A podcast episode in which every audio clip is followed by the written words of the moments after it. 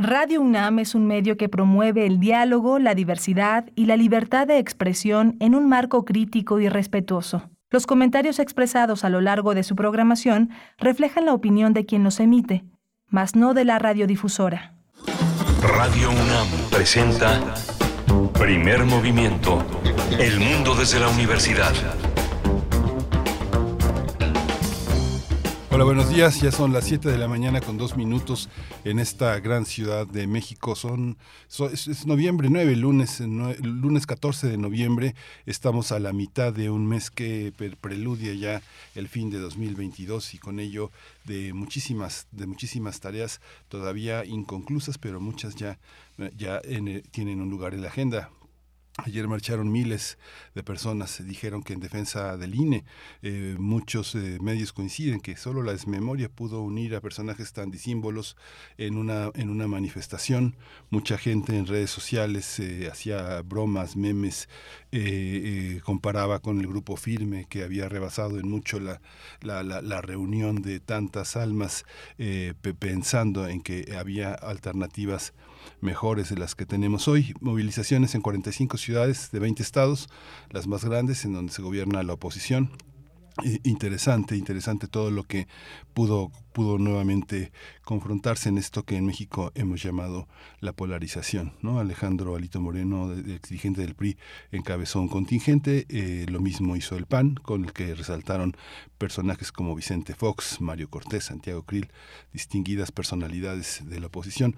También estaban en la multitudinaria movilización el Baster Gordillo, Beatriz Paredes, con mucho esfuerzo Beatriz Paredes, Roberto Madrazo, Roberto Madrazo, este, eh, Javier Lozano, Porfirio Muñoz Ledo, el convocante Claudio X González. Muy interesante, muy interesante. Muchos comentarios seguramente se van a desprender de eso. El viernes eh, Margo Glantz estuvo eh, hablando de recibiendo el premio Carlos Fuentes, el rector la considera una mujer fundamental en la relación con la comunidad universitaria. Margo Glantz llamó a disolver las cuestiones de género en la escritura y a pensar que eh, el biologicismo en, la, en el terreno de la determinación de la, de la escritura, de la literatura, no es lo mejor para, para la literatura. Habló del inconsciente, de esa categoría que permite eh, actualizar todo lo que tiene que ver con el pasado y con el deseo, con el deseo que es el futuro. El texto se llenaría de excrescencias, dijo, si no procediéramos de esa manera. Fascinante, fascinante. Tenemos ya eh, un menú muy interesante. Está Rodrigo Aguilar al frente de la producción ejecutiva, es el productor ejecutivo, Crescencio Suárez en los controles técnicos, Antonio Quijano está en la información como todos los días y mi compañera Berenice Camacho se va a integrar eh, eh, a las 8 de la mañana, se va a conectar a las 8 de la mañana. Eh, tenemos un, menú muy interesante. Vamos a tener la curaduría musical de Bruno Bartra, como todos los lunes, músicas alternativas, músicas periféricas que son centrales, pero que no son centrales para, para el negocio musical, sino para el pensamiento musical. Vamos a tener también la cuarta edición del Festival Internacional de Teatro de la Ciudad de México. Tal vez la Ciudad de México es el lugar donde se hace el mejor teatro del país y uno de los mejores escenarios para Latinoamérica. El sistema de teatros de la Ciudad de México es uno de los más solventes, de los más poderosos, de los más ecuménicos, de los más incluyentes. Va a realizarse del 17 al 27 de noviembre. Vamos a hablar con Paco Vela. Él es el director artístico del Festival Internacional de Teatro de la Ciudad de México 2022. Vamos a tener también la presencia de Teo Hernández. Lo tuvimos en la semana pasada hablando de este extraordinario curso de los nacionalismos en Europa a partir de la presencia de Chopin. Este, vamos a tener hoy la multiplicidad de lenguajes en la música del siglo XX. Guillermo Teo Hernández es ingeniero, es un hombre dedicado a preservar la, la música, la música de concierto, un investigador, un profesor fundamental para para, para nosotros en la UNAM. Nota, en la nota nacional tenemos el presupuesto 2023 y el análisis de cómo aterrizan los programas sociales. Vamos a hablarlo con Ana María Lambarri. Ella es investigadora del INCO, el Instituto Mexicano para la Competitividad, una asociación civil que se dedica a la investigación de distintos temas económicos, comerciales y sociales. Vamos a hablar también de la cumbre del G20, del 14 al 18 de noviembre, de hoy al viernes, ocupadísimos, ocupadísimos en tratar de pensar al, planeta. Eh, Luis Guacuja, el responsable del programa de estudios sobre la Unión Europea del posgrado de la UNAM, va a estar con nosotros para comentar la trascendencia de este encuentro que inicia el día de hoy. Vamos a tener también la poesía necesaria en voz de Berenice Camacho, la selección musical y el pensamiento, la, la literatura que se expresa a través de la poesía. Tenemos una mesa del día dedicada a la literatura, al libro de Reina Grande, con Reina Grande, Corrido de Amor y Gloria, es el libro de, esta autora eh, de origen guerrerense. Ella estudió escritura en la Universidad de California en Santa Cruz, ha sido galardonada con el premio literario Aztlán y en el 2001, 2021 recibió el premio Espíritu Latino. Va a ser muy interesante conversar sobre lo que sucede de uno y otro lado de la frontera y en el corazón mismo de la literatura ¿cómo le llamaremos? ¿Chicana? ¿Chicana será chicana? Bueno, vamos a ver si eso, si eso existe. Este, eh, ocurre a medias res entre el inglés y el español. Le hemos llamado chicana, pero estaba con grandes representantes como el gran maestro Rudolfo Anaya, como uno de los grandes representantes de, ese, de ese movimiento. Vamos a cerrar esta mañana con Biosfera en Equilibrio, Glaciares, con Clementina Equigua, bióloga, doctora en ciencias por la Facultad de Ciencias de la UNAM. Ella es divulgadora en el Instituto de Ecología aquí en la UNAM, donde también lleva las redes sociales y difunde la labor del instituto y coordina la edición de la revista Oikos. Así que ese es el, ese es el menú que tenemos y vamos a arrancar Vamos a arrancar con Bruno Bartra, que ya está listo para, para hablar sobre la música del mundo. Primer movimiento. Hacemos comunidad con tus postales sonoras. Envíalas a primermovimientounam.gmail.com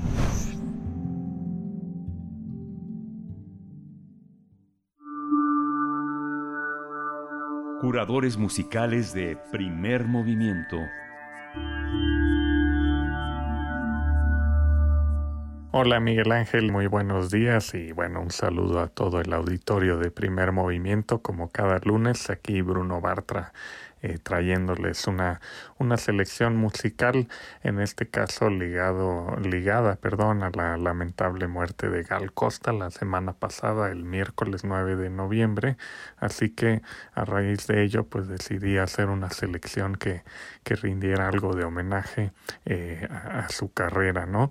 Pero decidí centrarme principalmente en un álbum que me parece una de las obras maestras de la música popular latinoamericana de pues del siglo XX y se trata de, de un álbum llamado, bueno, conocido como Gal, aunque sería Gal Costa su nombre, pero como es eh, su segundo álbum que sacó meses después de su álbum debut en 1969 y en ambos solo llevaban su nombre.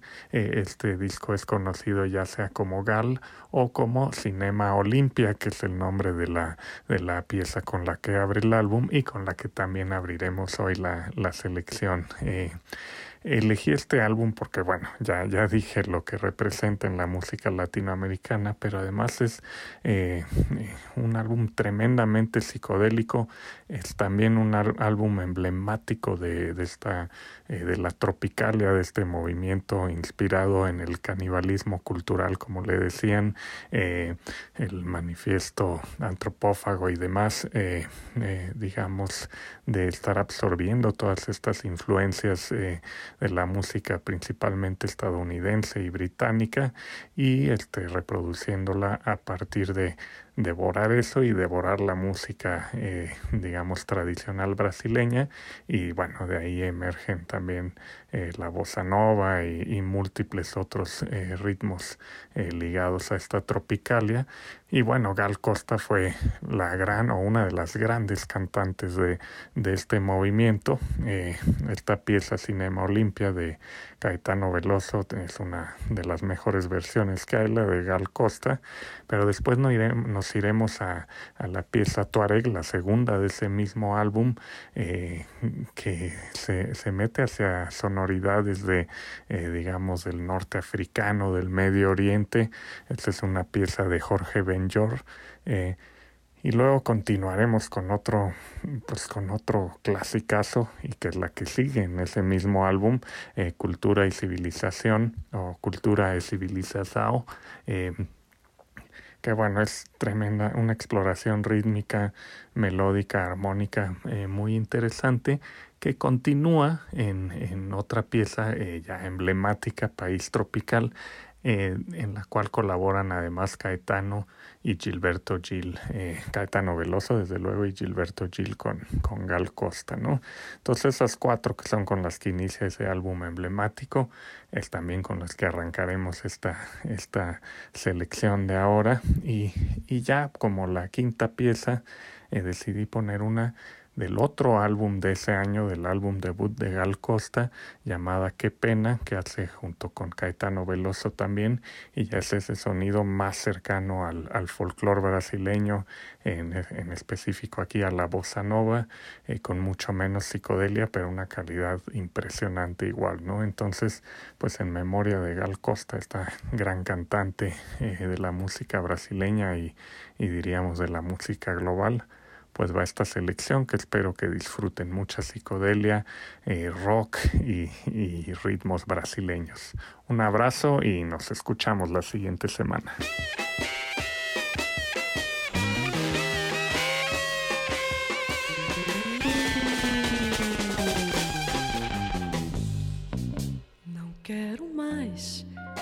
Tardes mornais, normais.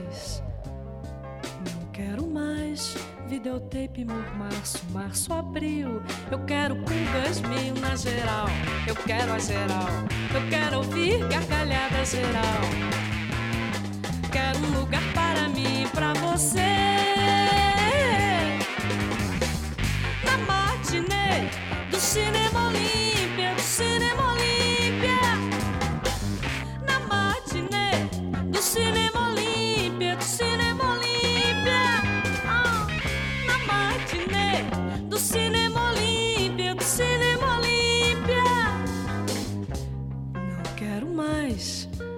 essas tardes mornais, normais. Não quero mais videotape, mormarço, março, abril. Eu quero pulgas mil na geral. Eu quero a geral. Eu quero ouvir gargalhada geral. Quero um lugar para mim, pra você.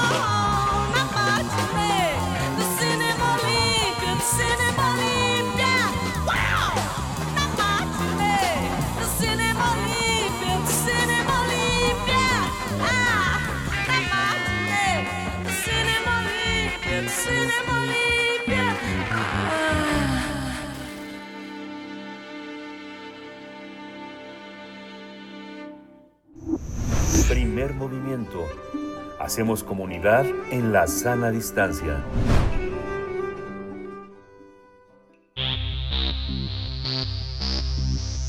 De festivales, ferias y más.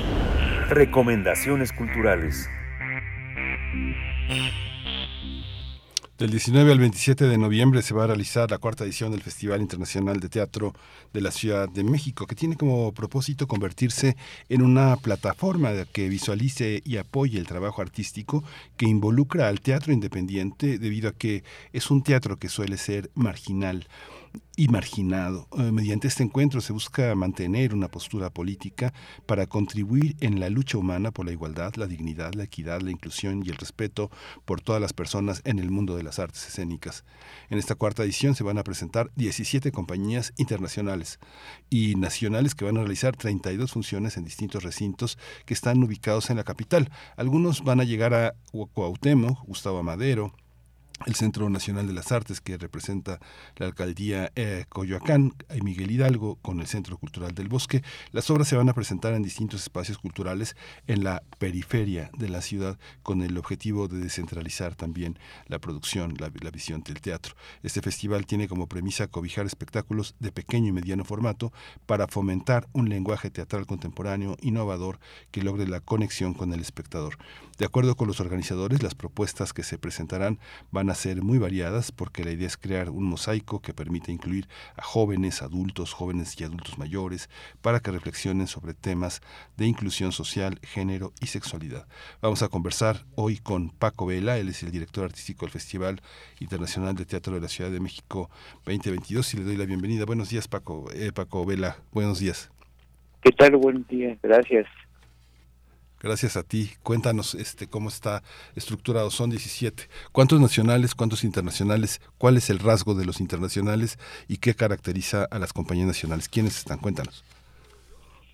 Híjole, este, como compañías internacionales tenemos eh, cinco. Eh, viene Ecuador, El Salvador, Guatemala, Costa Rica, y hay una eh, compañía multicultural, llamémosla de alguna forma, eh, donde está Argentina, España y Brasil al mismo tiempo actuando. Este, mm, y pues bueno, por parte de la República viene Jalapa y viene este Oaxaca. Este, eh, híjole, me agarras de, de, de bajada. ¿Por qué te agarra de bajada, Paco? ¿Quiénes vienen? Viene Oaxaca, pero bueno, Oaxaca es una abstracción. ¿Quiénes vienen de Oaxaca? Eh, de Oaxaca vienen eh, unos eh, que se llaman eh, Viajando con en Cuentos. Son unos cuentacuentos eh, que viven en un lugar donde no hay acceso a nada, ni siquiera a, a la señal de celular. Se fue la señal del celular, pero bueno, vamos a, vamos a reconectar. El sistema de teatros de la Ciudad de México es un sistema muy interesante. Lo dirige un hombre de teatro que es un hombre fundamental que se llama Ángel Ancona. Y Ángel Ancona es eh, eh, un, un, hombre que ha sido un alumno y un compañero también de un promotor cultural muy importante que se llama Ramiro Osorio. Ramiro Osorio ha sido un hombre que desde los 80 ha, ha, nos ha permitido mostrar un teatro muy, muy, muy, muy interesante, muy vanguardista del mundo, un teatro que en la ciudad ha sido muy importante desde el primer gran festival de, de la Ciudad de México que trajo bueno música, teatro, danza, muchas cosas. Ya está de nuevo Paco Vera, se nos desconectó como como, como este, los, la, la, la, la, traición de la, de la tecnología. Paco, continuamos. Ok, sí, güey.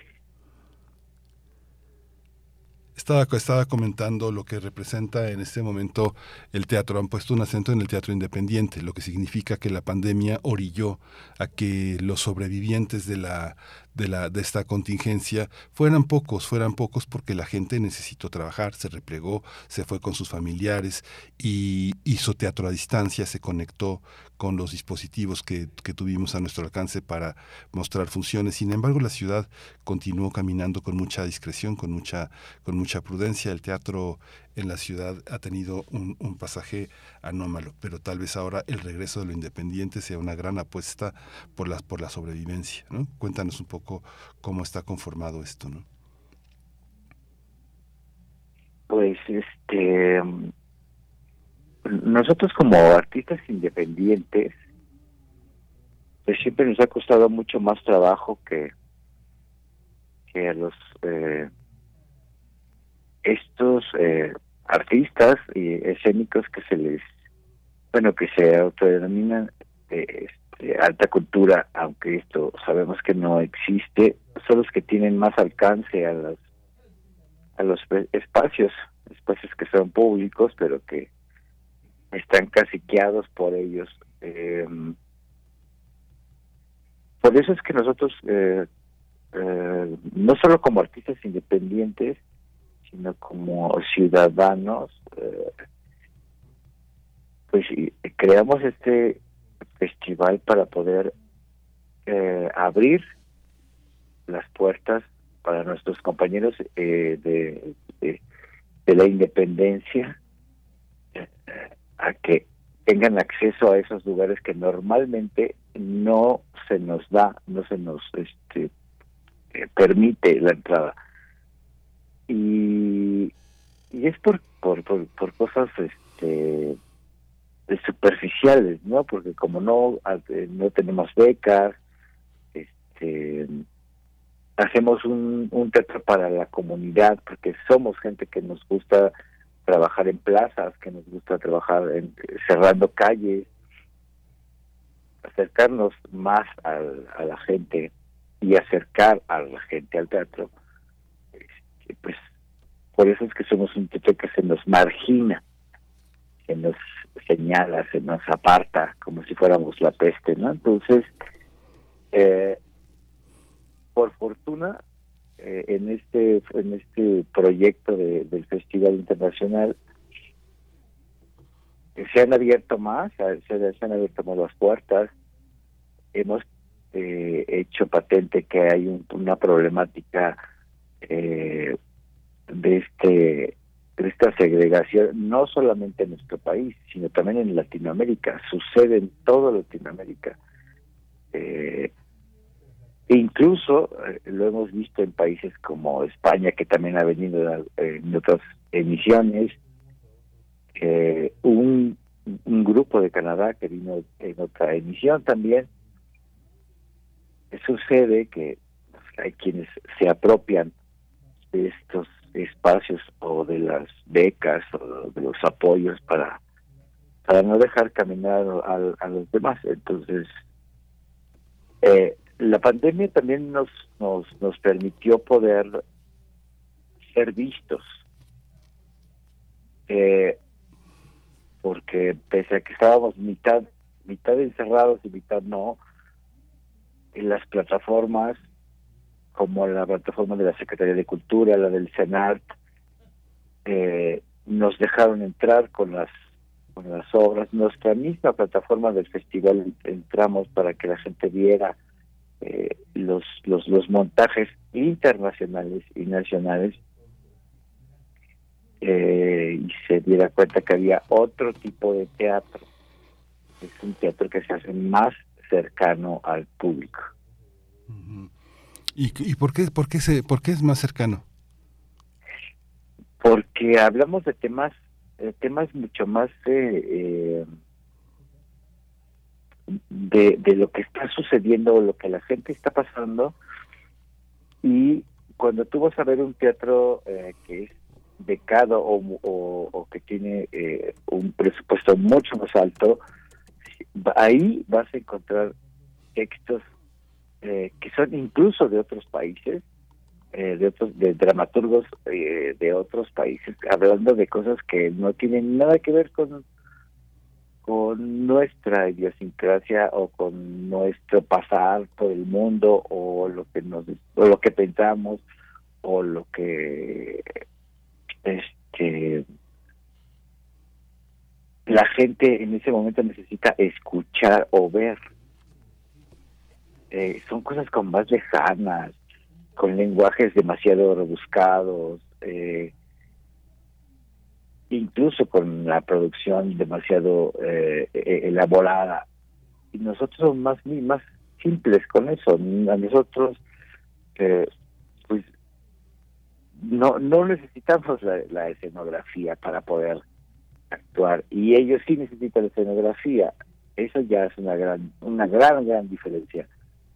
Eh, lo, lo hacemos con lenguaje más común para la gente, un lenguaje más cercano, eh, con, ah, bueno, además de la historia más, más, más cercana. Entonces, eh, nos ha funcionado porque la gente que no ha visto teatro, pues le ha gustado acercarse y ahora lo busca. ¿Cuáles, ¿Cuáles son los temas que nos diferenciarían? No sé, pienso, pienso, por ejemplo, este lo que ha hecho El Milagro, lo que ha hecho Zúñiga en el Helénico, hay muchas compañías, se dieron una serie de becas y una serie de, eh, de, roles de varias compañías a lo largo de varios estados del país, donde una compañía de Morelos sale a Tlaxcala, la de Tlaxcala se va a Ciudad de México, los de Ciudad de México se van a Tlaxcala, y están compuestos por grupos muy, este, muy homogéneos en cuanto a su en cuanto a su perspectiva del teatro, al sentido de lo independiente, a la visión crítica que tiene sobre los problemas sociales. Muchos de ellos están compuestos por, por, por, grupos este, de jóvenes. Pienso también, por ejemplo, en el teatro, en el Milagro, ¿no? que ha sido el, el, asiento de muchas compañías eh, que no tienen un espacio suficiente para presentarse y que el Milagro abre siempre las puertas para ellos. La producción propia del Milagro y de los miembros que lo conforman, pienso Marionetas de la Esquina. ¿Tú cómo consideras que los grupos independientes se conforman? ¿Quiénes, ¿quiénes, ¿a quiénes nombrarías? ¿A quiénes tenemos que observar como grupos que vale la pena seguir? Que tú dices, bueno, que no les dan becas, que les ponen obstáculos. ¿Quiénes son? ¿Hay manera de que, este, de que se visibilicen para que se les apoye? Pues yo creo que este, tendría que tendrían que ver eh, el, el Festival Internacional de Teatro de de México para ver a los independientes, porque sí, en efecto, el milagro abre sus puertas, pero no las abre del todo, del todo. Sí, cuéntanos qué tenemos, qué tenemos que ver, qué tenemos, qué es lo que no podemos este, perdernos. Digamos, ¿cuántas son más o menos como 10 compañías de México, 12? De las de México sí mm. tenemos como 12, pero eh, tenemos, por ejemplo, Nezahualcóyotl, que es un, lugar que también hay hay actores que están preparados, que tienen carrera, que tienen licenciatura, que tienen eh, y nadie los los ve, ¿no?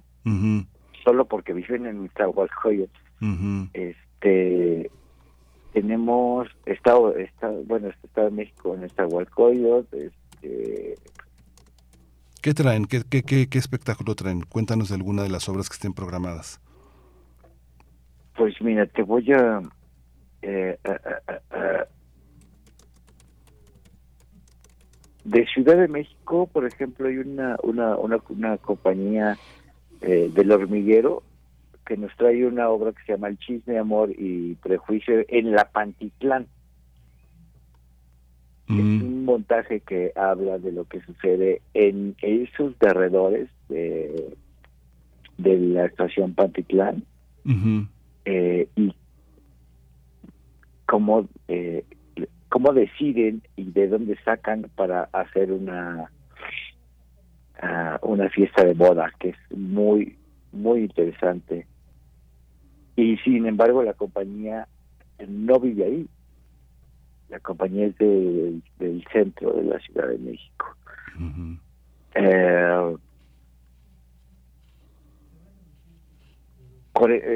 una cosa interesante que es 43, la verdad histórica también, que es un proyecto que habla del, de lo que pudo haber sucedido a los 43 normalistas desaparecidos con un texto del maestro Mario Ficachi. Mm. Tanto el Mario, tanto el maestro Mario Ficachi como la compañía que lo presenta hablan de algo que, sucedió en Guerrero y que sigue sin saberse. Y pues lo que vamos a ver es lo que bueno lo que el dramaturgo cree que, que, pasó no en ficción. Eso también es un, tema bastante delicado y fuerte. Sí. Este La Conquista de México es otra compañía de, este, de la Ciudad de México que nos trae un, un montaje que también habla de lo que supuestamente pudo haber pasado porque a, ciencia cierta todavía no sabemos qué fue que nos que nos pasó en la conquista. Eh, híjole Ciudad de México firmado, o de la Ciudad de México también firmado Flor de Invernadero, que es eh, este es un monólogo que lo hace un actor adulto mayor que rebasa ya los 65 años, pero es que es un excelente primer actor eh, y también de teatro independiente y él y él habla sobre eh, el envejecer, lo que sucede, lo que les nos va a suceder cuando envejezcamos, ¿no? Empezando porque las canas y las canas siempre son algo que los seres humanos no toleramos, ¿no? Eh, y hacemos cualquier cosa por desaparecerlas o que no se vean al menos por un tiempo hasta que ya es irremediable. Este, es una historia también bastante fuerte porque quien te la está contando pues es un adulto mayor ya con canas, ¿no? Este, híjole, más Ciudad de México, más Ciudad de México, danos, danos Paco, danos, danos las coordenadas, cómo, cómo, se, cómo seguir este esfuerzo que han hecho ustedes para colocar este tantas obras de teatro con este, con esta, con este espíritu, con esta fuerza, de alguna manera de resistir, de mostrarle al público que hay un teatro que no está en las carteleras comerciales y que vale la pena ver. ¿Dónde, dónde podemos encontrarlos? ¿Hay una página web donde podamos encontrarlos?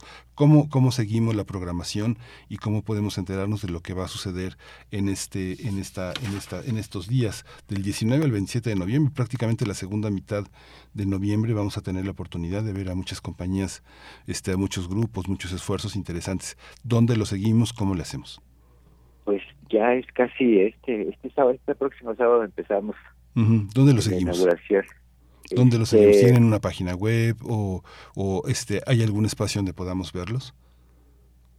Sí, en, en Facebook está la página del Festival Internacional de Teatro de la Ciudad de México y ahí van a poder encontrar el, el, calendario, digamos, ya con fechas, lugares, horas, este y donde hay, hay algunas obras que, que sí tienen un costo, que son las del sistema de, teatro de la Ciudad de México, pero eh, tienen todos los descuentos existentes. Sí. y pues, todo lo demás, todo, absolutamente todo lo demás es entrada gratuita.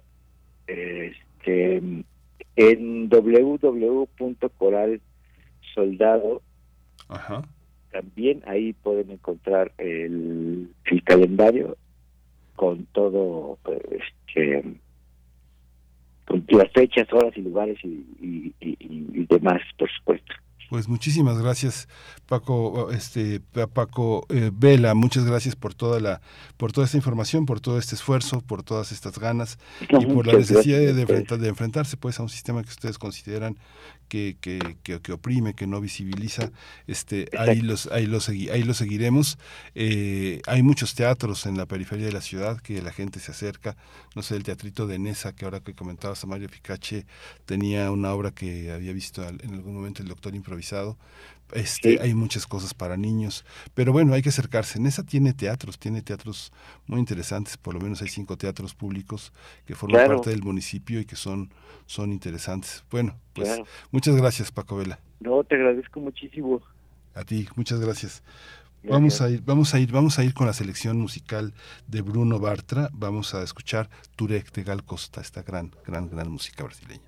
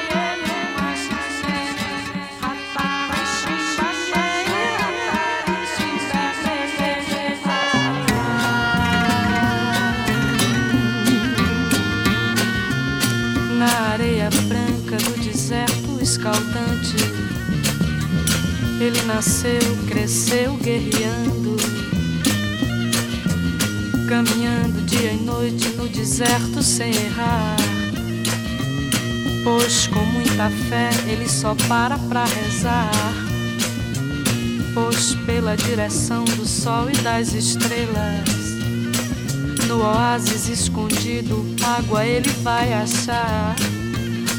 Pois o homem de véu azul é o prometido de Alá.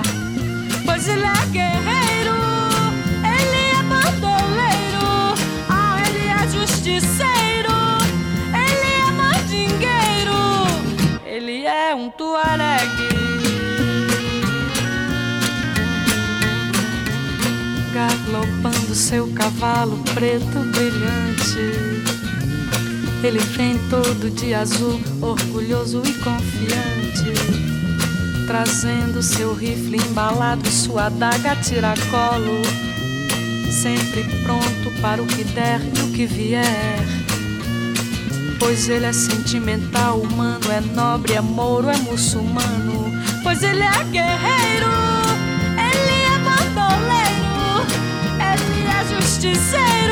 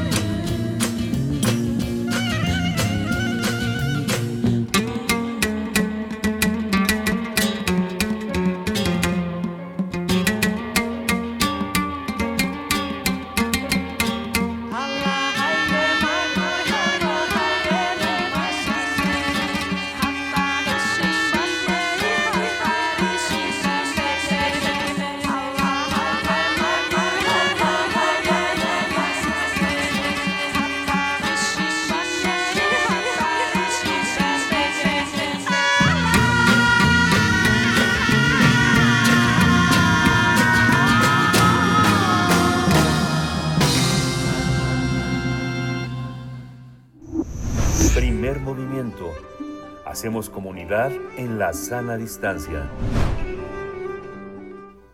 Regresamos aquí a primer movimiento. Esa selección musical de Bruno Bartra, emotiva, muy, muy, muy, muy interesante.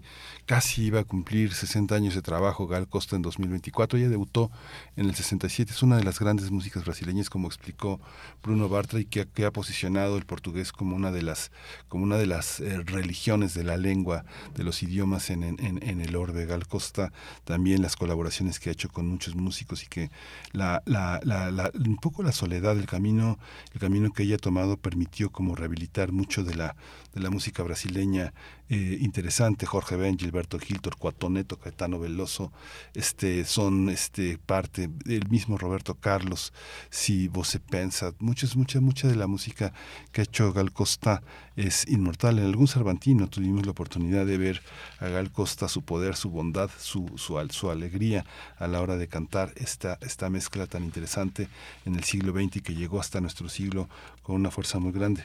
Vamos a, vamos a ir a una producción de Oscar Peralta en El Ojo de Mosca, predecía el futuro. Seguro le va a gustar. Vamos a verla. Revista Cómo ves. Ojo de Mosca.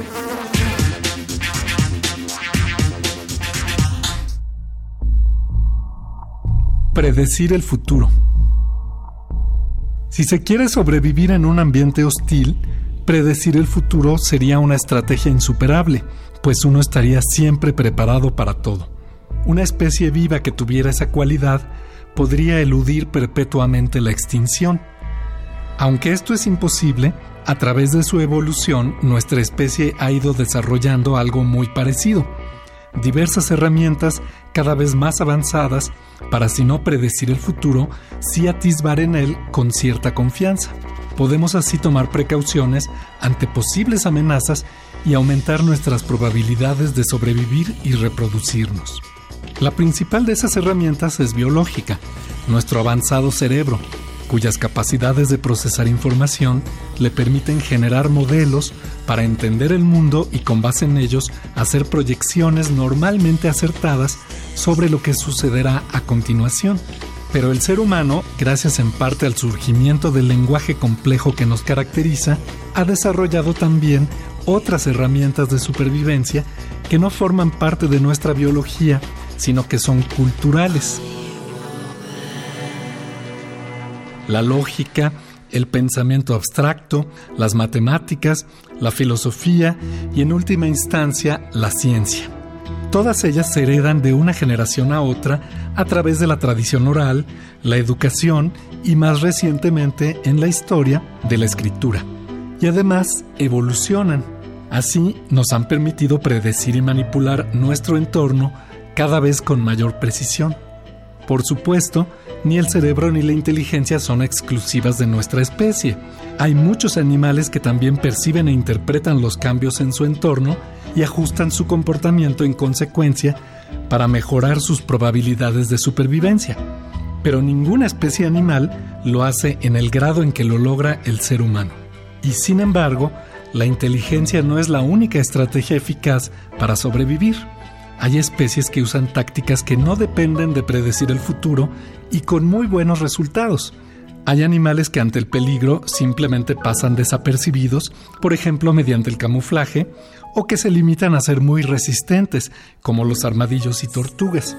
Entre las plantas, los árboles que no pueden moverse apuestan por la solidez y la resistencia, y simplemente confían en que las condiciones no cambien drásticamente.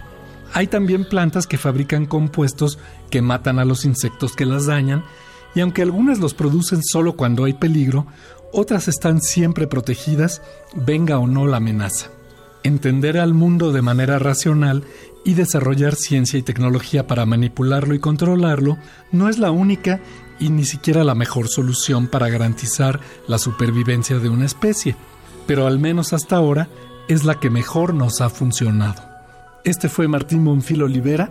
Nos vemos el mes que entra en la revista Como ves con otro ojo de mosca.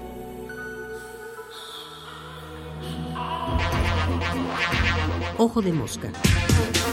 Una producción de la Dirección General de Divulgación de la Ciencia.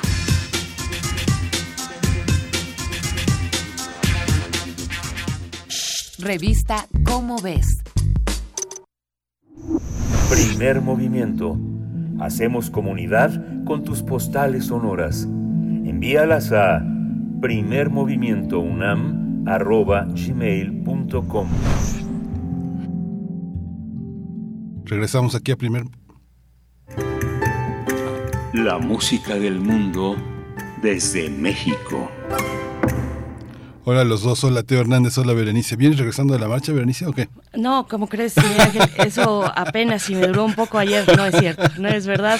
No, pues acompañándoles e incorporándome en este momento, 7 con 44 minutos de la mañana. Muy, muy buenos días a ti, Mil Ángel, a la audiencia, por supuesto, y a nuestro querido amigo Teo Hernández, que ya se encuentra con nosotros, ingeniero dedicado a soportes sonoros, investigador de música de concierto, para hablar de la multiplicidad de lenguajes en la música del siglo XX. Teo Hernández, ¿cómo estás? ¿Llegando tú de la marcha?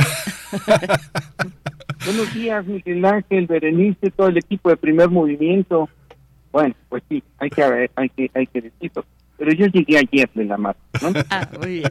Muy bien, Teo. Muy bien, Teo pues pasemos a, cuestiones igualmente múltiples como los lenguajes de la música, así como lo es, como lo son las posturas políticas en estos días. Bueno, a veces eh, eh, pues orientadas a uno o dos extremos del panorama, pero, pero bueno, en la música. Hablemos del lenguaje de la música, Teo. El lenguaje eh, es, bien interesante esto de lo que va, de lo que vamos a platicar. Es una pregunta que nos hacemos a, menudo en la, en la, en la Fonoteca Nacional que pues nos replanteamos. Eh, constantemente, ¿no? ¿Y qué, lenguaje, qué, qué hacer, qué es lo valioso y qué es lo no valioso? Y además, eh, siempre, vamos a decirlo de forma clara, y, esto que hemos, apoyado durante todas las misiones, y la música siempre responde a una necesidad social. O sea, eh, me refiero, el arte no aparece nada más por el arte está apoyado y tiene una forma tiene una, una estructura, llamémoslo de forma completa, un lenguaje por algunas razones. No es algo fortuito.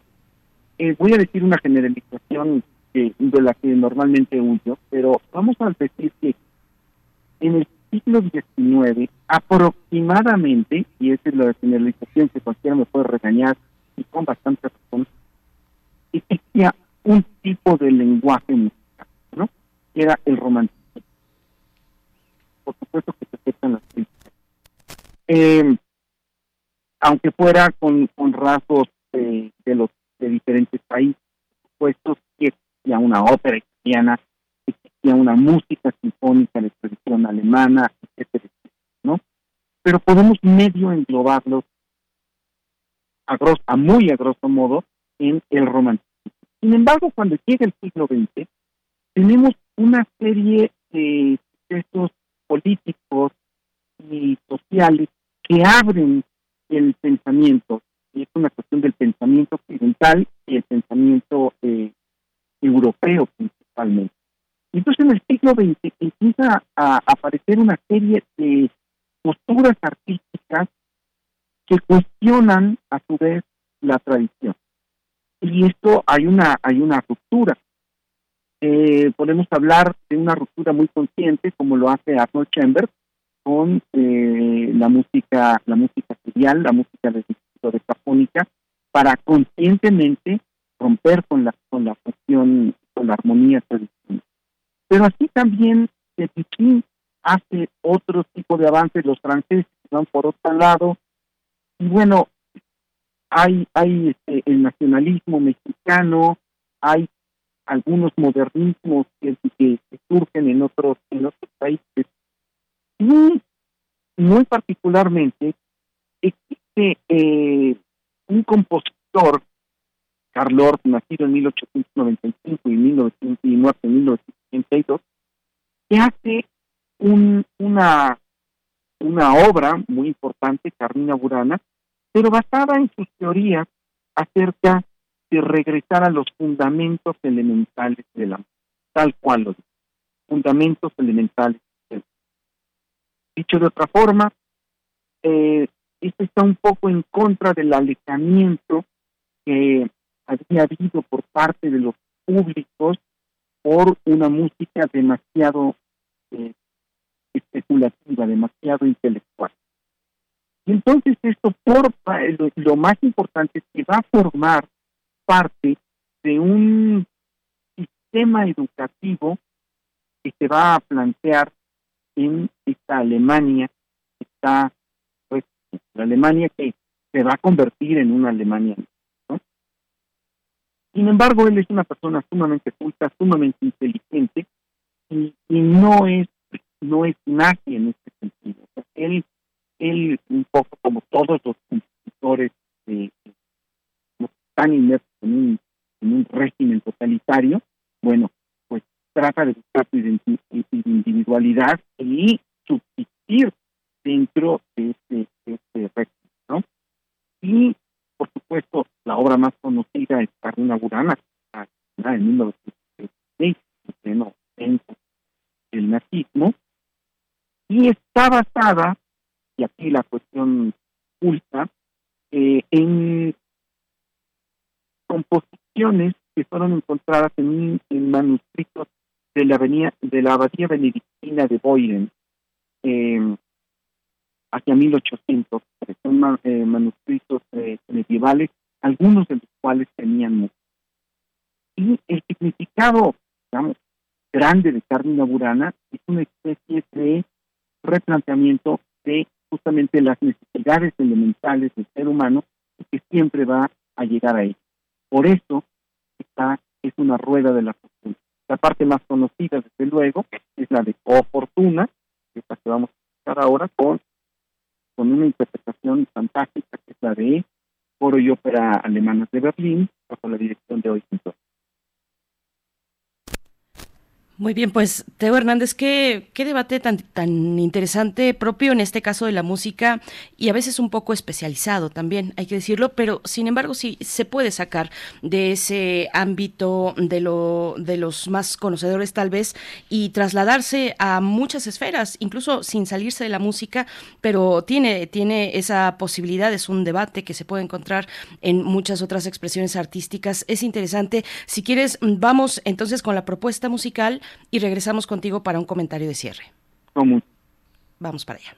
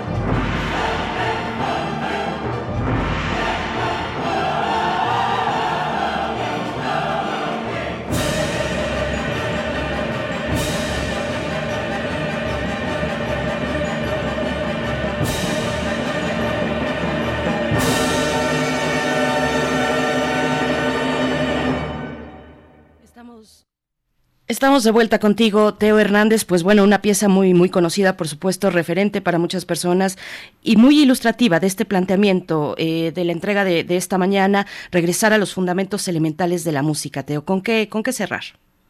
Cerrar simplemente con esto. Hay que entender esta obra, eh, aunque son los elementos fundamentales de la música, hay que pensar que Orfe era una persona sumamente culta, y era un erudito en, temas medievales, en temas, en temas latinos y obviamente en temas, en temas musicales. Entonces la selección de los textos está muy lejana de ser una cuestión a, una cuestión al Básicamente podemos decir que Carmen Burana es, eh, está basada en esta, en esta idea medieval de la cuestión cíclica, porque hay que pensar que el mundo medieval tenía que ver muy fuertemente con la, con la cuestión de la situación.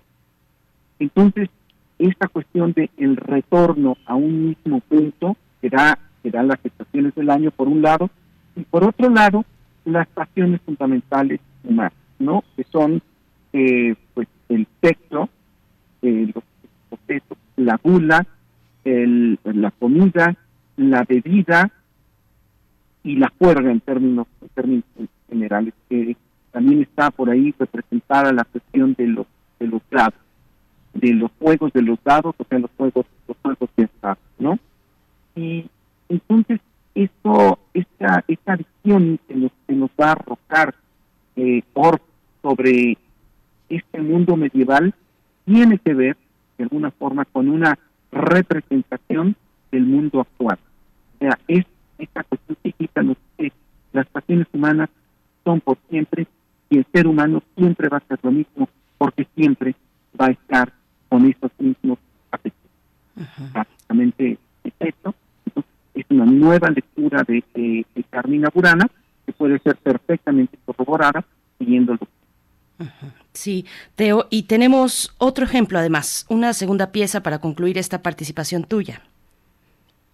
esta, esta segunda pieza eh, trata un poco de lo mismo, es una, es, son, son parodias sobre eh, la, la música la música medieval y los los textos textos medievales ¿no? sobre el texto la gula el, el fuego. Y bueno es la misma versión eh, coro y ópera alemana de, de, Berlín.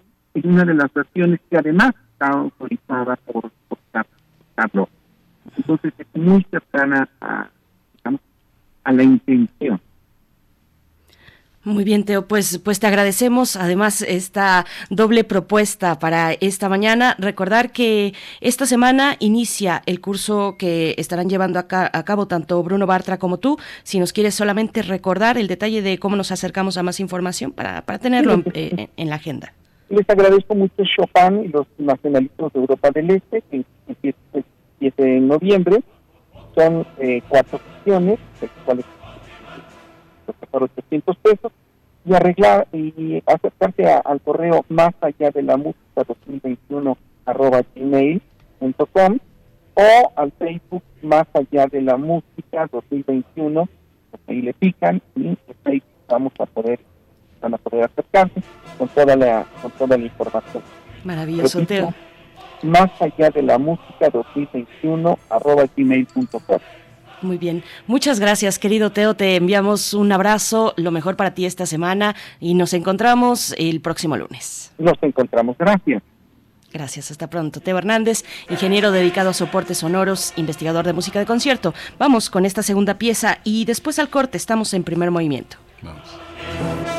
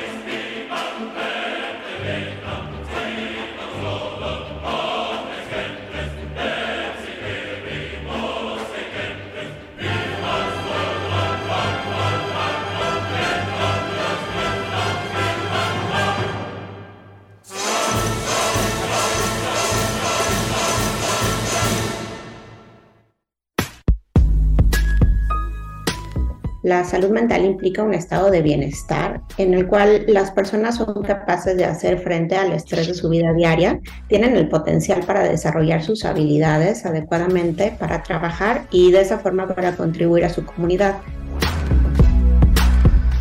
Seguimos construyendo igualdad. Sintonízanos este miércoles a las 10 de la mañana. Tenemos como invitada a la psiquiatra Dení Álvarez y Casa González, secretaria técnica del Comité Técnico para la Atención de la Salud Mental de la Comunidad de la UNAM, que nos habla de salud mental.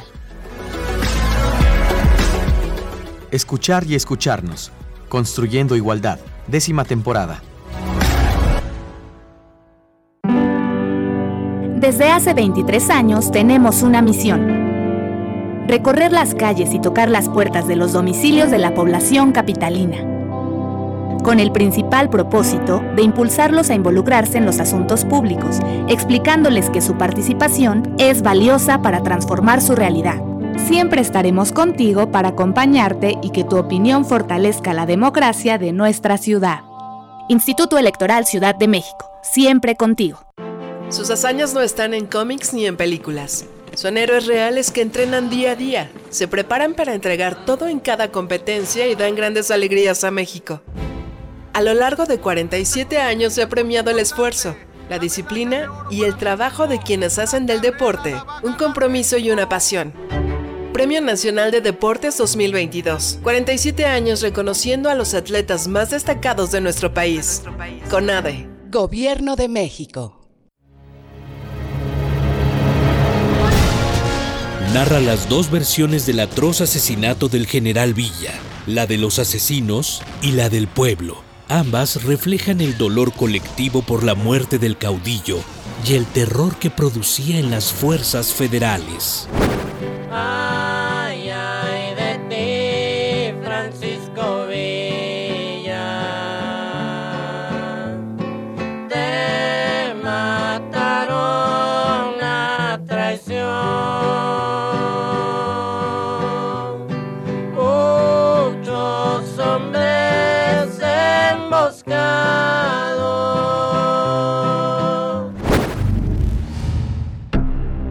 De la colección de ficción sonora de Radio UNAM, Memoria del Mundo de México de la UNESCO 2021, presentamos La Madrugada, La, madrugada, adaptación de la obra de Juan Tobar. Sábado 19 de noviembre a las 20 horas. Sábado 19 de noviembre a las 20 horas. Por el 96.1 de FM y en www.radio.unam.mx. Radio UNAM. Experiencia sonora.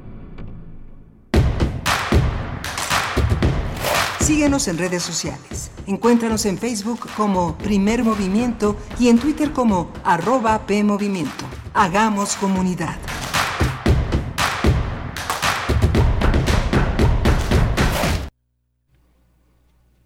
Hola, buenos días. Ya estamos en primer movimiento de regreso. Estamos, eh, hoy es 14 de noviembre, el lunes 14 de noviembre, son las 8 de la mañana con 3 minutos. Ya está, eh, está Rodrigo Aguilar al frente de la producción ejecutiva, Violeta Berber en la asistencia de producción, Toño Quijano en la, en la coordinación en- de noticias, en el aspecto de los contenidos y mi compañera Berenice Camacho al frente del micrófono. Querida Berenice, buenos días. Miguel Ángel Quemain, muy buenos días, estoy por acá. Se- me cerraron por allí el, el micrófono, pero ya estamos de nuevo al aire y de regreso en esta mañana de lunes 14 de noviembre, 8 con 3 minutos. Miguel Ángel, con el gusto de estar contigo, de acompañarte, incorporarme en esta segunda hora de transmisión y saludar a nuestra audiencia, a nuestros radioescuchas en redes sociales, bueno, que eh, están comentando ya de la marcha del día de ayer. Bueno, tú empezaste, Miguel Ángel, tú empezaste a meter el tema y bueno, rápidamente por acá empezaron los comentarios. Por supuesto que, bueno, nos dice María Elizondo, buenos días a los queridos compañeros radioescuchas de Primer Movimiento. Me hizo reír Berenice Camacho con ese, no, no, no, ¿cómo crees? Eh, dice, ya sabíamos que no era posible, le mando abrazos, otros de vuelta, querida Mayra Elizondo. Daniel Manzano por acá nos dice, pues no parece que sea nada más Fox, Alito, Paredes, Calderón, esos eran solo unas personas dentro de miles. Entonces, en primer movimiento ya son voceros de Obrador, nos dice, no, no Daniel Marza- Manzano, tenemos cada quien nuestras posturas, nuestras posturas en lo individual, por supuesto, aunque estos micrófonos no son para exponer eh, lo que uno piensa en, en lo particular, pues, pero y sí para reconocer que este fin de semana, pues, el hecho de la marcha eh, convocada en defensa del INE, así los que eh, estuvieron en la convocatoria y los que muchos miles de personas que estuvieron eh, como asistentes manifestándose, pues están en toda la libertad, por supuesto, en su derecho. Y ese derecho, pues yo creo que, mm, por lo menos de mi parte, desde mi perspectiva, se defiende el derecho a la manifestación pública sin, por supuesto, ser ingenuo, sin eh, dejar de lado o saber, por lo menos, que en un tema tan importante como este, pues hay un entramado político, hay un entramado de intereses, digamos, no políticos, sino no o no exclusivamente políticos, sino de intereses múltiples detrás de una manifestación a la que mucha gente sí, por supuesto que fue, eh, pues eh, con la intención más cívica de defender una institución que en su parecer está en peligro o en su parecer hay que defender. Otros, otros no, otros no, otros son críticos con el desempeño del INE y hay en otro extremo además quienes son eh, además partida- partidarios directamente de las propuestas del Ejecutivo Federal. Pues Miguel Ángel, a ti, cómo te fue este fin de semana? Cuéntanos, este fin de semana que estuviste de visita en Tijuana. Sí, pues muy interesante. Fíjate que esta, estas actividades del centro, de la del centro del país y de algunas otras ciudades, 20 ciudades, no tuvieron tanto, tanto eco en, en esa parte de- del país y en el sur de Estados Unidos. Es, es muy interesante todo lo que comentas, verdaderamente eh, reconciliador, porque bueno, hay una, hay una parte en la que la oposición sí hizo visible un conjunto de personas que evidentemente en 2018 no, no votaron por, por López Obrador y que están este, eh, con una enorme insistencia en que que las cosas continúen como estaban. Hay una parte en que las cosas cambiaron porque había una enorme, una enorme, no, no desencanto, sino enojo y una, una necesidad de parar esa corrupción que muchas de las personas que estuvieron en la marcha son los grandes representantes de ese universo. Yo creo que vale la pena visibilizar también un, un este desde el desencanto, la desilusión y, este, y la sorpresa de muchas personas que siguieron a López Obrador en 2018 y que no están contentos con su desempeño y que hay muchas cosas críticas que hay que señalar y muchos peligros que están este, al borde. ¿no? Hay gente que ha señalado con argumentaciones muy sólidas eh, la creación de otra oligarquía, que es la oligarquía militar, una, una manera también muy personal de gobernar que pareciera que hay una sola voz. Entonces, yo creo que eh, o mucha gente se obliga a pensar después de López Obrador qué. Y creo que la organización eh, de un México que va a ser distinto al que eh, prefigura López Obrador, pues está en la puerta. Yo creo que hay que escucharla. Yo creo que no tiene, no tiene parámetros de organización, porque organizarse cuesta.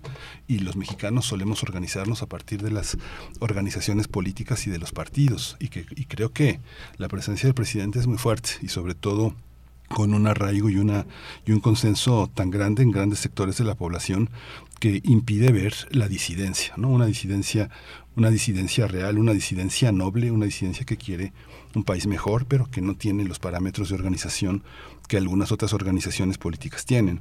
Quienes han tenido el dinero y se han favorecido con los gobiernos anteriores, pues pueden organizarse, como lo hizo el señor Claudio X González con todo, con toda la millonetiza que tiene y con toda la millonetiza que tienen todos los opositores que forman parte de un, de un México que, que, que, que, no representa a la mayoría, que representa una parte y que tenemos que respetar y escuchar, pero que son distintos. En Tijuana fue muy interesante porque fíjate que fue el Día de los Veteranos el Día de los Veteranos en Estados Unidos el viernes, que fue este que, que, paraliza la ciudad. Tijuana ha cambiado muchísimo después de la pandemia.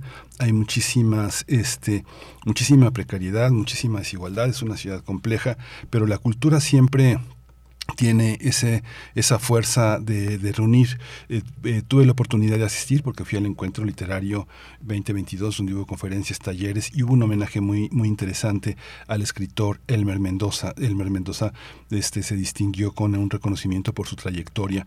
Es la primera vez que se hace un encuentro, no, es la, es la cuarta ocasión, pero Norte 32 es un, es un eh, paisaje del norte, los escritores del norte del país muy interesante, muy variado, muy diverso.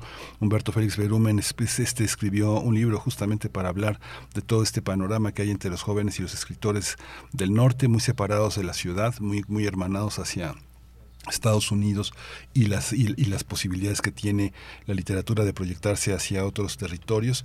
Fue muy interesante también porque hubo oportunidad de, eh, reflexionar muchas de las cuestiones que venían de la post, de post pandemia y que ya empezaron a reunir a muchas personas alrededor de la cultura y eso siempre Siempre, siempre es muy, muy interesante. Leobardo Sarabia hizo una, una reunión de textos, de crónicas sobre la, sobre la pandemia, que ya tendremos oportunidad de conversar con él, dos libros muy, muy interesantes. Y hubo una oportunidad que, que este, tuve la oportunidad de presentar los libros de, Leobardo Sarabia, pero también hubo una, una conferencia el día del sábado para presentar los 100 años de Saramago, cuando uno de pronto una persona con la que tuve oportunidad como de convivir mucho, este, cumple 100 años como pasa con, en algunos casos con los padres o los abuelos, cuando uno ya tiene una mamá que cumplió 100 años, híjole, no hay o un abuelo que ya cumplió 100 años, pasan, pasan cosas, pasan cosas interesantes, pero bueno, fue así, vale la pena seguirlo, seguirlo están las conferencias grabadas, están muchas de las presentaciones editoriales y de las conferencias que se dieron en este encuentro literario de 2022, que también coloca una generación de promotores culturales al frente. Bianca Robles Santana, Jaime Chaides, Bianca lo dirige, dirige el Secut, y, y Jaime Chaides dirige los contenidos. Muy, muy interesante, hubo un premio también este Javier Castellanos Martínez ganó el premio de cuento en lenguas originarias de Tsebo, otorgado por, por el Secut. Muy, muy, muy, muy rico. Vale la pena asomarse a una ciudad que es una ciudad del mundo, como, como La Paz, como Tánger, como este, este Marrakech, como las grandes ciudades del mundo. Tijuana ahí está, con sus millones de, de personas que tratan de cruzar anualmente la, frontera.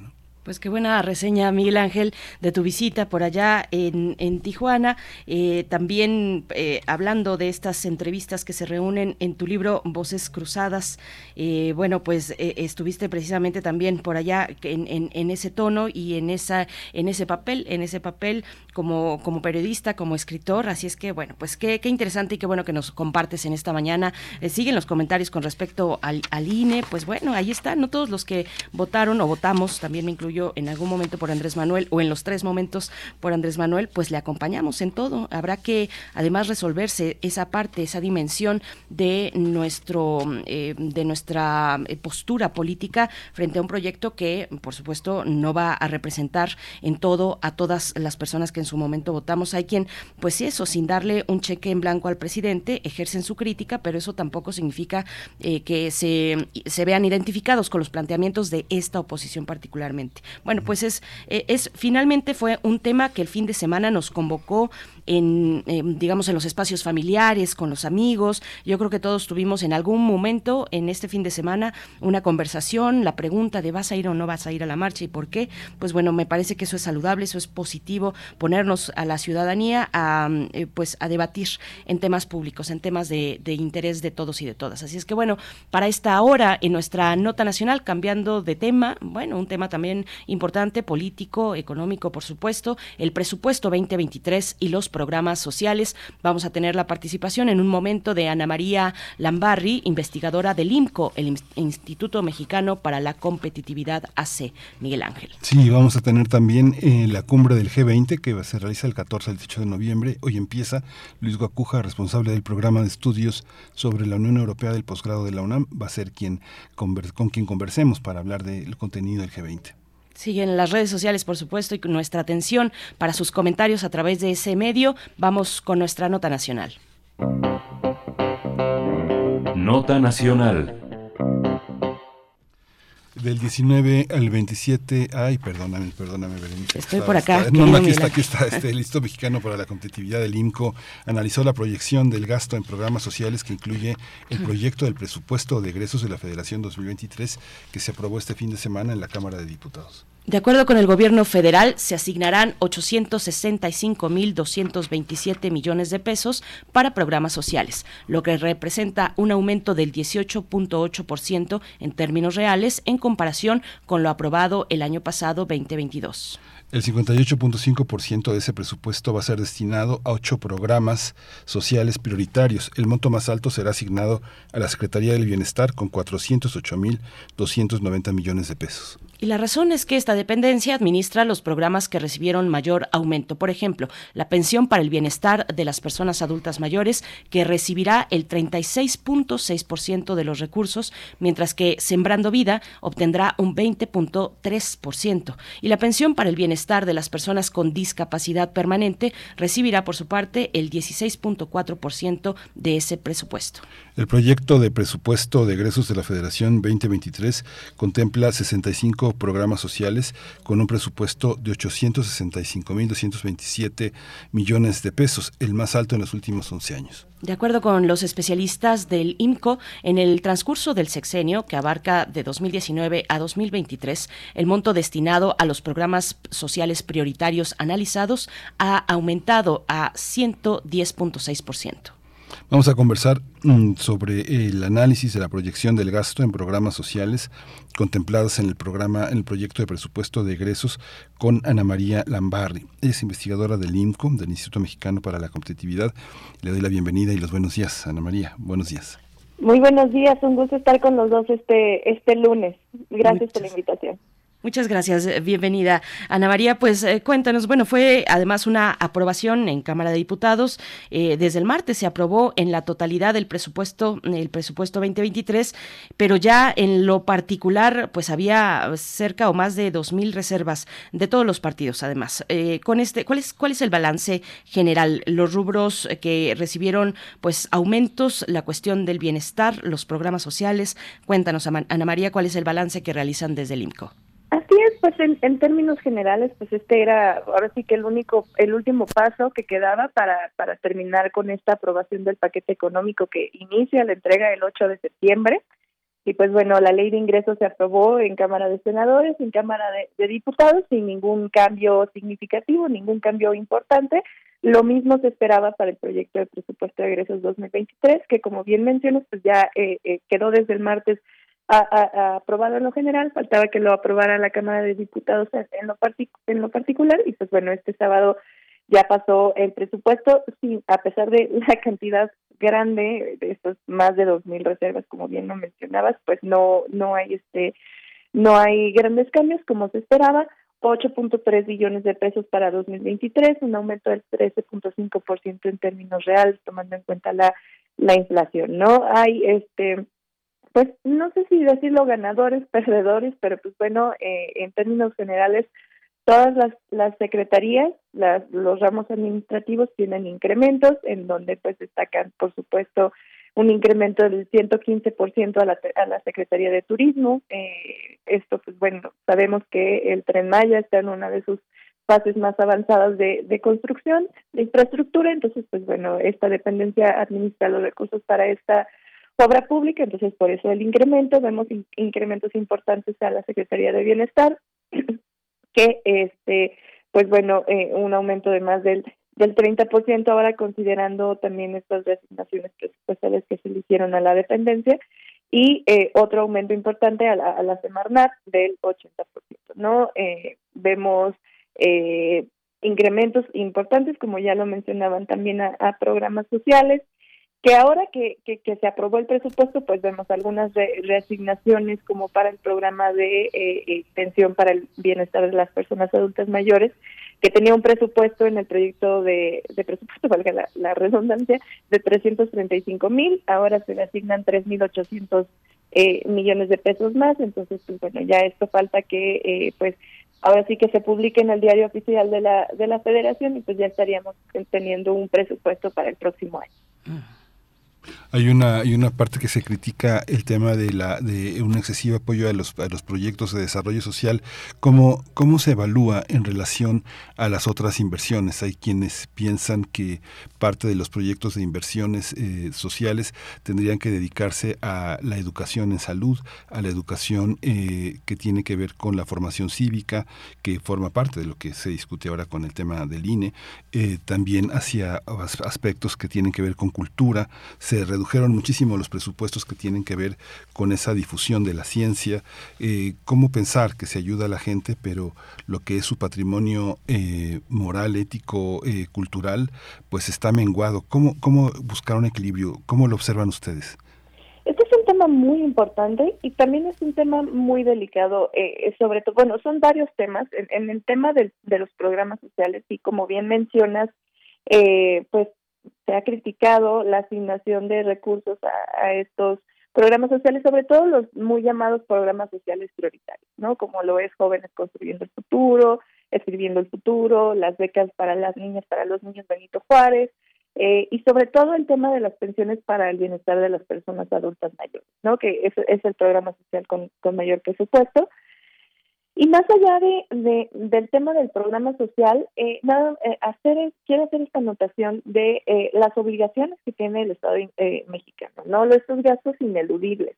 y uno de esos gastos ineludibles es pues esta obligación que tiene de pagar las pensiones a los trabajadores del Estado, ¿no? Que es no como programa social, sino como obligación, que pues el próximo año se estima que sea de 1.33 billones de pesos. No esto sin contar el programa social que tendríamos que sumar los más de 340 mil millones de pesos que tendrán el, próximo año. Entonces estamos hablando que eh, eh, pues en conjunto de, de pensiones tanto de como obligación como programa social será 1.7 billones de pesos lo que se destinarán a las personas adultas mayores, ¿no? Eh, más allá de decir si esto está bien o esto está mal, porque pues estamos hablando de la calidad de vida de un grupo poblacional, eh, sí es importante mencionar que cada año que pasa, año tras año, pues el bono demográfico va cambiando, ¿no? Entonces estamos viendo que este hay mayor población adulta mayor, entonces eh, las necesidades, los requerimientos para pagar estas pensiones pues serán mayores, ¿no? Entonces, esto es algo bien importante que tener, eh, que hay que tomar en cuenta porque no hay una reforma fiscal, no, incluso no hay miscelánea fiscal para el próximo año, es decir, no se crean ni se modifican impuestos, entonces eh, pues la recaudación eh, pues apostará a los impuestos ya existentes, ¿no? ISR, IVA y EX, eh, entre otros impuestos que ya, ya sabemos que hay en México. Entonces, eh, sí es importante decir que gran parte del presupuesto se destinará a este a este grupo poblacional, lo cual, pues bueno, como les digo, no no no voy a decir si está bien o está mal, eh, no nadie, nadie quiere afectar la calidad de vida de las personas adultas mayores, pero sí es importante que también eh, eh, pues contar un tenemos que contar con un presupuesto más intergeneracional, ¿no? Que tome en cuenta eh, estos temas que bien mencionabas ahora, lo regreso a, a tu idea, que eh, pues no estamos viendo, por ejemplo, un programa social. Bueno, vemos las becas Benito Juárez, ¿no? Por ejemplo, pero eh, no hay un tema para pues subsanar esta crisis educativa que también derivó, derivó de la pandemia, ¿no? En donde, pues bueno, de acuerdo con datos del INEGI, pues 628 mil personas este, entre 6 y 17 años pues interrumpieron sus estudios, ¿no? Hay un rezago, hay un rezago educativo, muchos niños, muchas niñas no pudieron lamentablemente acceder a estas herramientas tecnológicas para pedir poder este incorporarse a un nuevo modelo educativo virtual. Entonces, pues bueno, muchos niños niñas perdieron sus estudios, eh, eh, tuvieron un rezago educativo, entonces eso no se ve reflejado en el presupuesto y eso es algo que debería de verse reflejado en el presupuesto, ¿no? Porque vemos un aumento eh, del 6.5% en términos reales en comparación con 2022 para, eh, para educación. Sin embargo, el presupuesto de la SEP es 2% menor en términos reales al monto aprobado en 2019. ¿no? Entonces estamos hablando que incluso la SEP tiene un presupuesto menor al de la eh, eh, previo a la pandemia. ¿no? Entonces estos son temas importantes.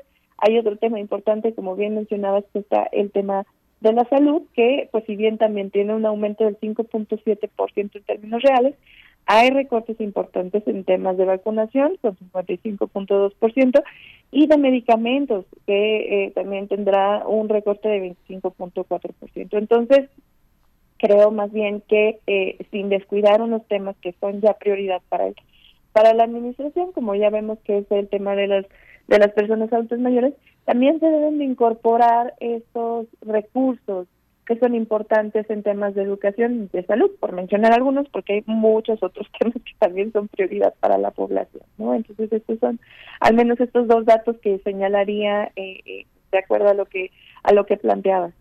Ana María, y bueno, eh, ustedes además, bueno, ya lo hemos mencionado acá, el presupuesto para programas sociales 2023 es el más alto en, en 11 años y sin embargo el número de programas sociales ha disminuido notablemente. Ustedes ponen una gráfica ahí muy ilustrativa en su página electrónica donde está esta entrega, este análisis. Eh, en, en, México en 2013 eh, se contaban con 198 programas sociales casi cada año ha ido disminuyendo el número de programas sociales hasta tener hoy en día 65. ¿Cómo lo interpretan ustedes? ¿Cuál es la interpretación, el análisis de este comportamiento? ¿Más presupuesto a menos programas sociales? ¿Qué significa? ¿Es una redistribución más efectiva de esos apoyos eh, o es una desprotección a otros grupos sociales? ¿Una mezcla de ambos? ¿Cómo lo ven? Pues mira, como bien mencionas, este es un hallazgo interesante porque, como pues ya mencionábamos, ya también señalaban ustedes en el inicio que pues hay mayor presupuesto para programas sociales, para desarrollo social, pero se está concentrando en menos acciones de, sociales, no en menos programas sociales. Eh, se ha concentrado mucho también en estos programas sociales prioritarios que les mencionaba, ¿no? Estamos hablando programas que se contemplaron en el, en el Plan Nacional de Desarrollo, eh, como es el bienestar de las personas adultas mayores, las becas Benito Juárez, Sembrando Vida, Construyendo el Futuro, las becas para las personas con discapacidad, eh, eh, y esto sobre todo, ¿no? Entonces, estamos viendo que se están concentrando estos programas, pero hay otros programas que, eh, pues, han desaparecido o se han transformado, ¿no? Está el ejemplo perfecto que es el, de programas de escuelas de tiempo completo, ¿no? Este programa que pues beneficiaba sobre todo a las madres trabajadoras, madres solteras, eh, para que pudieran dedicar menos tiempo al cuidado de sus hijos en lo que pues, ellas completaban su jornada laboral porque pues este programa eh, de tiempo completo pues tenía el objetivo de ampliar la jornada escolar, ¿no? ¿Qué pasó con este programa? Pues se elimina hace un par de meses, se toma la decisión desde el Poder Ejecutivo de eliminar esta este programa y pues eh, eh, se incrementan los recursos al programa de la escuela es, nuestra, ¿no? El, este es famoso por sus siglas LEN, en donde este pues bueno el objetivo era lograr que las familias incorporaran en las decisiones de eh, escolares como temas de infraestructura escolar, ¿no?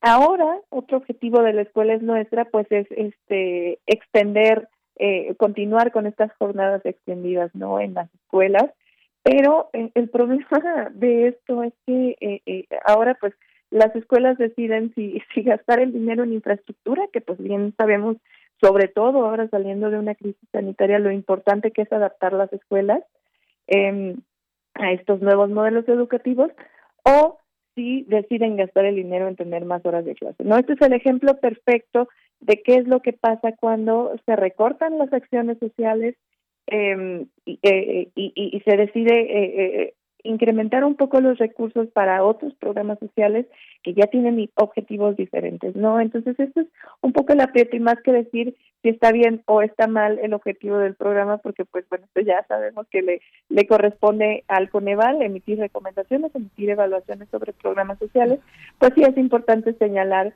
que eh, pues por algo tiene una función, un programa social, ¿no? Lo que pasó entre la escuela es nuestra y escuelas de, de, tiempo completo, es que, pues bueno, los objetivos van aumentando, pero el presupuesto va aumentando ligeramente, pero no es suficiente para satisfacer los objetivos, las necesidades de la población. Este es el ejemplo perfecto. Mm. Ana María Lambardi, hoy se discute muchísimo en las ciencias sociales el tema de la, de la, de la evaluación eh, cualitativa de, de, muchos de los programas que se tienen. Hay, muchos, hay muchas herramientas que permiten evaluar eh, eh, la inversión que se tiene en cosas que no son visibles de manera inmediata y que se proyectan hacia un futuro, como por ejemplo lo educativo, las maneras en las que los ciudadanos nos relacionamos, la manera en la que circulamos en una ciudad, cómo respetamos a los demás. En esos programas sociales que ustedes analizan, cuando hay una evaluación cualitativa, este, ¿qué observan ustedes de duradero, de duradero? Digamos que yo destino un, presupuesto a jóvenes eh, sembrando el futuro, este, ¿cómo puede el gobierno colocar en la evaluación de lo que va a representar, de lo duradero del programa? No porque es un dinero que se va como agua entre las manos, pero hay muchas cosas que se quedan en las personas. ¿Cuáles, cuáles consideras que son los aspectos más duraderos de la inversión social que está haciendo el gobierno? Este es un tema importante porque eh, los efectos de un programa social, eh, pues difícilmente los vamos a encontrar a, corto plazo y como, bueno, a veces la sociedad exige que los resultados sean inmediatos, pero es muy complicado, sobre todo, sobre todo porque, eh, pues bien sabemos que, bueno, cada cada administración tiene sus sus programas sociales emblema, lo hemos visto, prospera, oportunidades, eh, jóvenes construyendo el futuro, las pensiones, pero lo importante aquí es eh, la continuidad, el seguimiento que se le da a estos a estos programas sociales. No, como bien les mencionaba, eh, un ejemplo es el tema de escuelas de tiempo completo con la escuela es nuestra.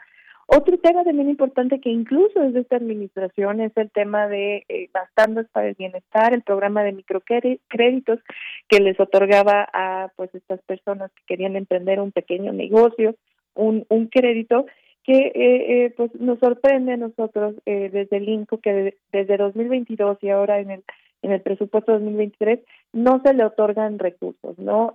hay personas que se siguen viendo beneficiadas, pero ya ese programa social no tiene no tiene recursos asignados, entonces pues bueno, esto quiere decir que ya no existe como programa presupuestario dentro del presupuesto y ya no hay recursos para ejecutar sus objetivos, ¿no? Entonces aquí lo que yo mencionaría es que es importante que, eh, pues para que los programas cumplan su fin, pues tienen que tener continuidad, más allá de si cambia la administración o no, sabemos que también eh, eh, en ocasiones los programas sociales responden a fines políticos, lamentablemente, entonces lo importante es que más allá de estos fines políticos, más allá del cambio de administración, pues continúen con otro nombre o no, pero que continúen con el objetivo, si son, si funcionan bien, de acuerdo con el Coneval, eh, con sus evaluaciones, con sus recomendaciones, pues es necesario que continúen con su fin, ¿no?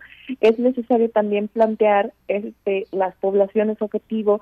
Ya hemos visto y ya lo hemos mencionado aquí también en estos últimos minutos que eh, pues gran parte del presupuesto se va al bienestar de las personas adultas mayores, lo cual, pues no voy a decir si está bien o mal, eso no me corresponde a mí, pero eh, sí vemos que el presupuesto está muy concentrado en, en este en este programa social, ¿no? Entonces, no significa recortarlo, no significa quitarle la calidad de vida a las personas adultas mayores, pero sí es necesario que también este presupuesto sea más intergeneracional, que contemple que contemple otras eh, eh, otros grupos poblacionales eh, tomando en cuenta, por ejemplo, la, la niñez, más, más allá de si se les da dinero o no, pues lo que los niños necesitan, las niñas necesitan es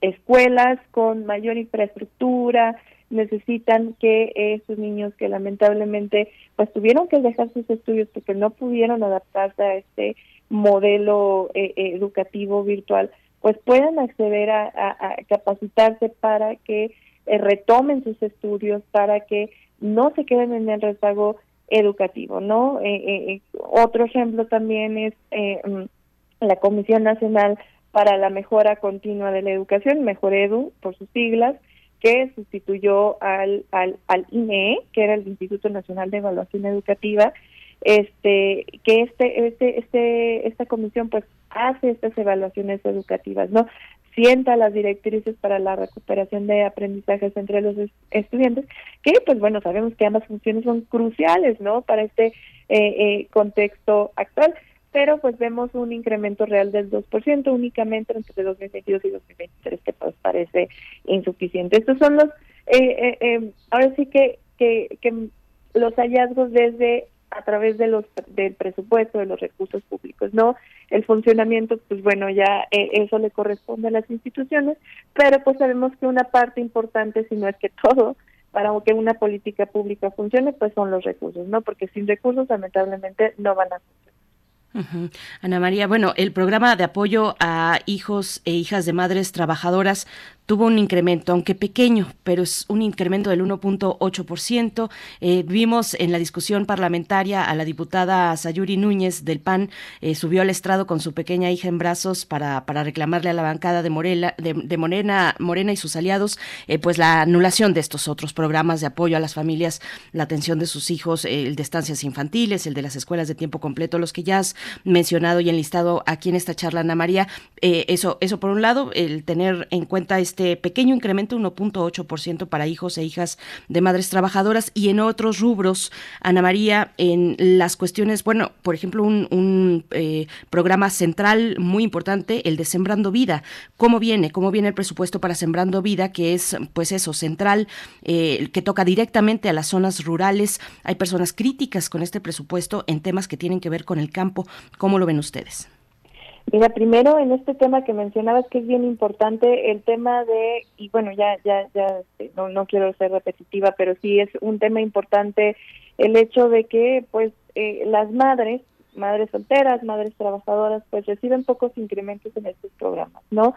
En un contexto actual en donde pues sabemos que existe una brecha salarial entre mujeres y hombres eh, precisamente hace una semana el INCO a través del área de sociedad incluyente publicaron un, un estudio en donde dicen que la brecha salarial en México es del 14%, eh, que pues bueno, para en otros países pareciera no ser tan grave, sin embargo aquí lo importante es que el 70% de las mujeres que entran a esta economía remunerada ganan menos de dos salarios mínimos, ¿no?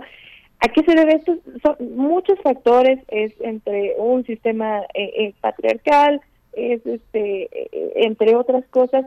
Hay un factor que es determinante, que es el tema de que las mujeres dedican mayor carga al trabajo no remunerado en comparación que los hombres, ¿no?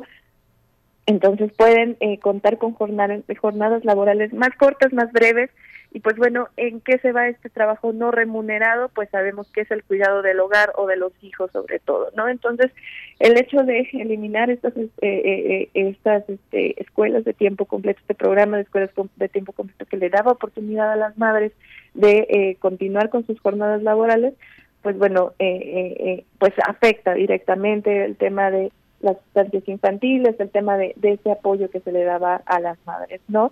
Entonces, pues es importante tomarlo en cuenta porque eh, pues también hay que analizar los beneficios de los programas sociales, sobre todo en una población que es muy importante y, y en un contexto en donde pues estamos tanto el gobierno tanto el gobierno o el gobierno federal como los gobiernos locales como el sector privado pues están tratando de combatir con esta brecha salarial pero sin acciones de política pública tampoco va a ser posible no entonces este esto en cuanto al tema de este el tema de las madres trabajadoras de las madres solteras.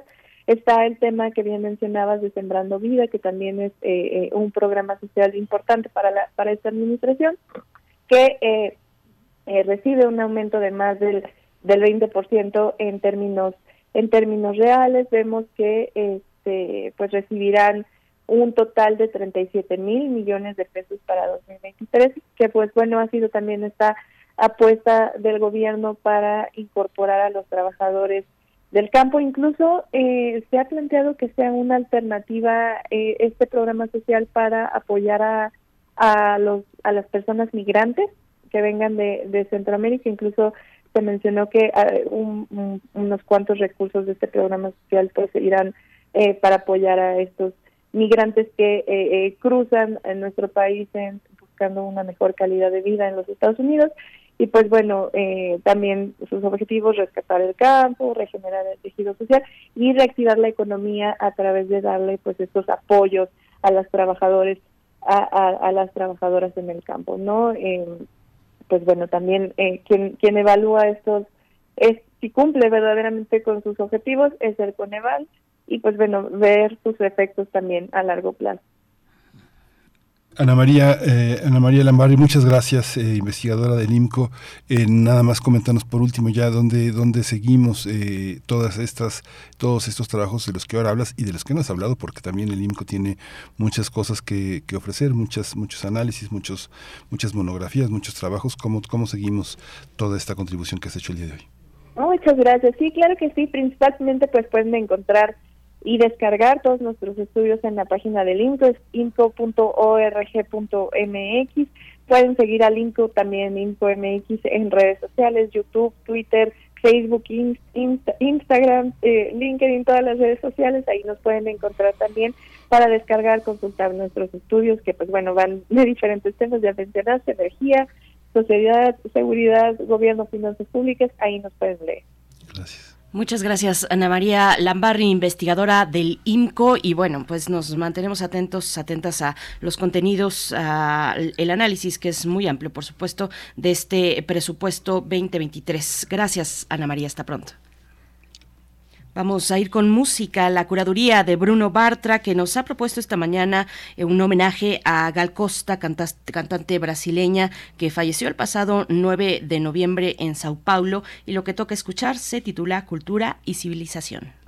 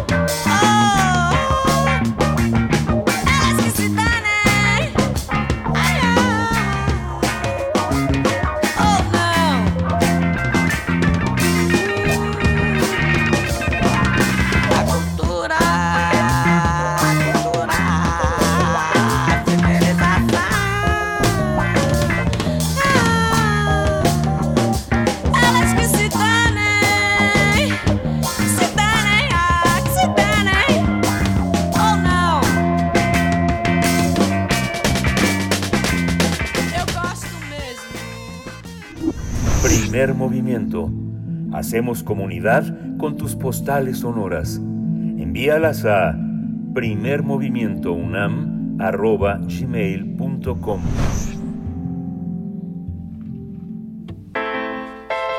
Nota Internacional. El grupo de los 20, también conocido como G20, sostendrá un encuentro del 14 al 18 de noviembre en Bali, en Indonesia.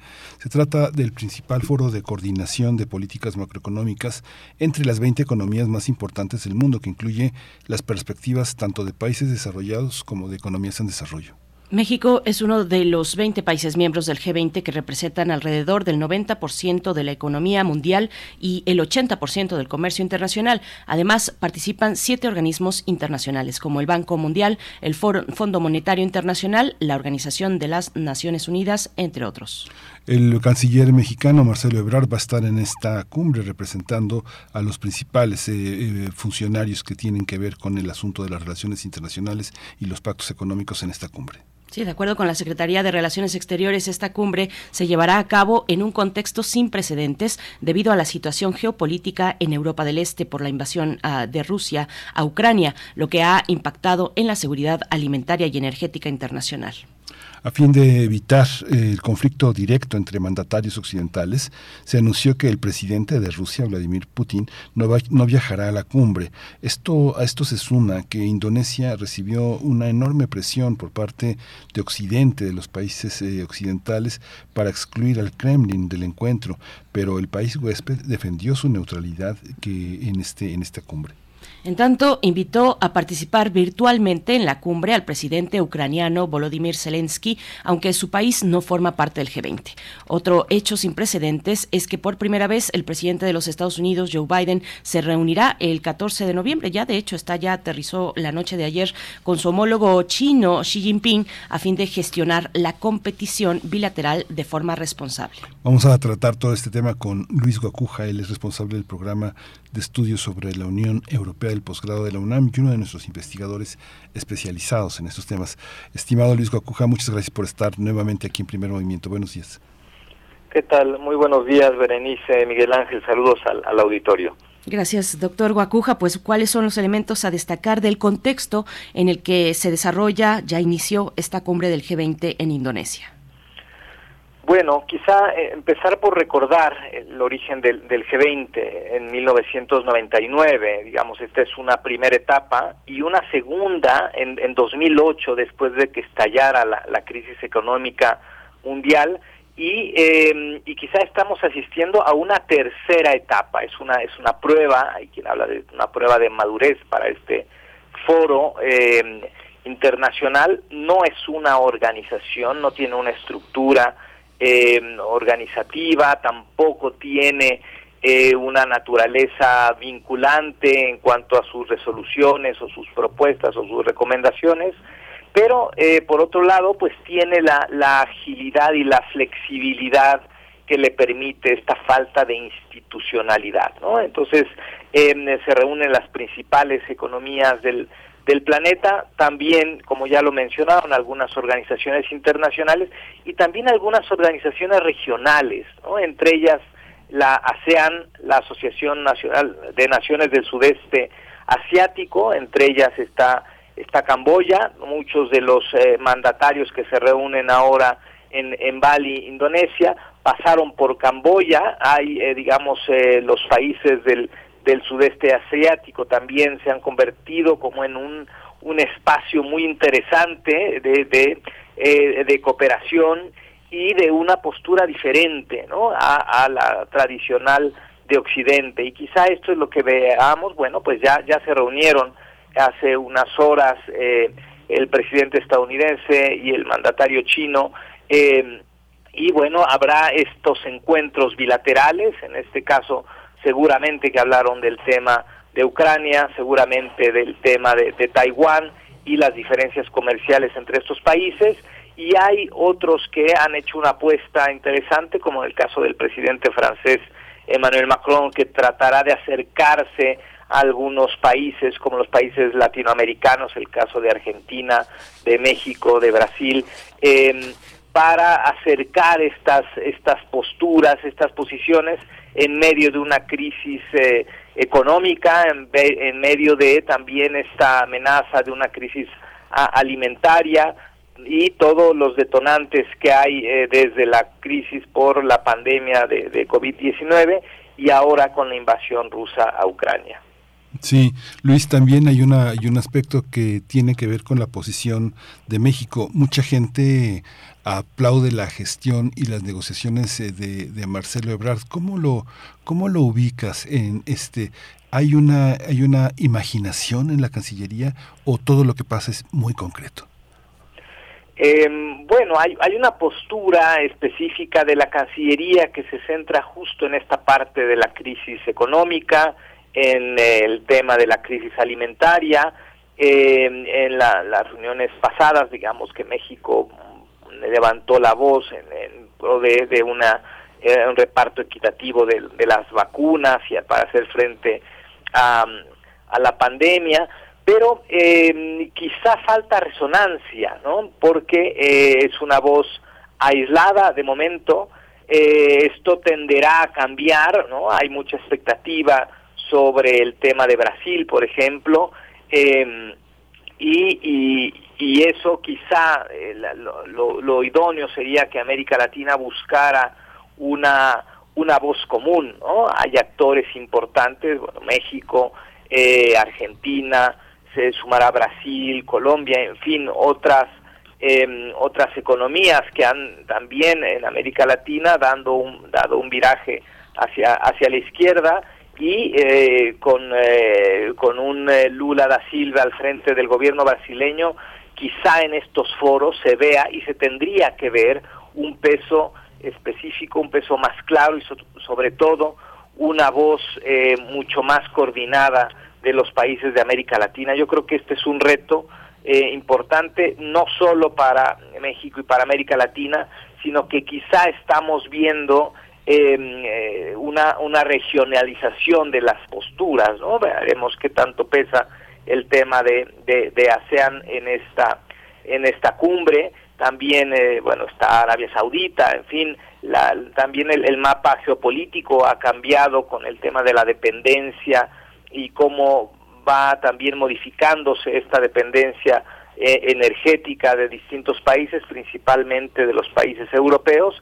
y esto también eh, eh, se implica nuevas alianzas o viejas alianzas o alianzas incómodas como las que ya se están viendo en estos acercamientos a, Venezuela, por ejemplo, o a los países árabes, ¿no? que en el tema de derechos humanos pues tienen ahí muchos cuestionamientos, pero que parece que hay que voltear hacia otro lado cuando se trata de eh, de los energéticos, ¿no? Entonces hay muchos temas sobre la mesa, veremos cómo se va enfocando esta, esta cumbre, estos diálogos eh, que se dan entre distintos actores en estos días y a ver si hay alguna propuesta más o menos eh, congruente, común y sobre todo eh, propositiva. Parece que el tema de Ucrania, eh, eh, bueno, es el, es el tema central, por supuesto, pero hay cada vez más voces que se levantan eh, pidiendo un cese al fuego, un acuerdo entre las partes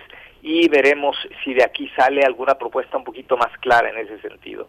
Más, más propositivo y que logre pues eh, avisorar opciones ante este conflicto. Las, las cuestiones, las posturas, las posturas ante, ante Rusia, ¿cómo, cómo las lees, doctor Luis Guacuja? Eh, bueno, ya lo decíamos, eh, Putin no asistirá, envía en su lugar a Sergei Lavrov, su ministro de Relaciones Exteriores, y la ministra de Finanzas de Estados Unidos, Janet Yellen, eh, propone en estas posturas ante Rusia o hacia Rusia, propone fijar un techo al precio del petróleo ruso. ¿Cómo, cómo se ve que se eh, avisora para pues esto, desahogar o no el conflicto? ¿Cómo, cómo estás midiendo la situación?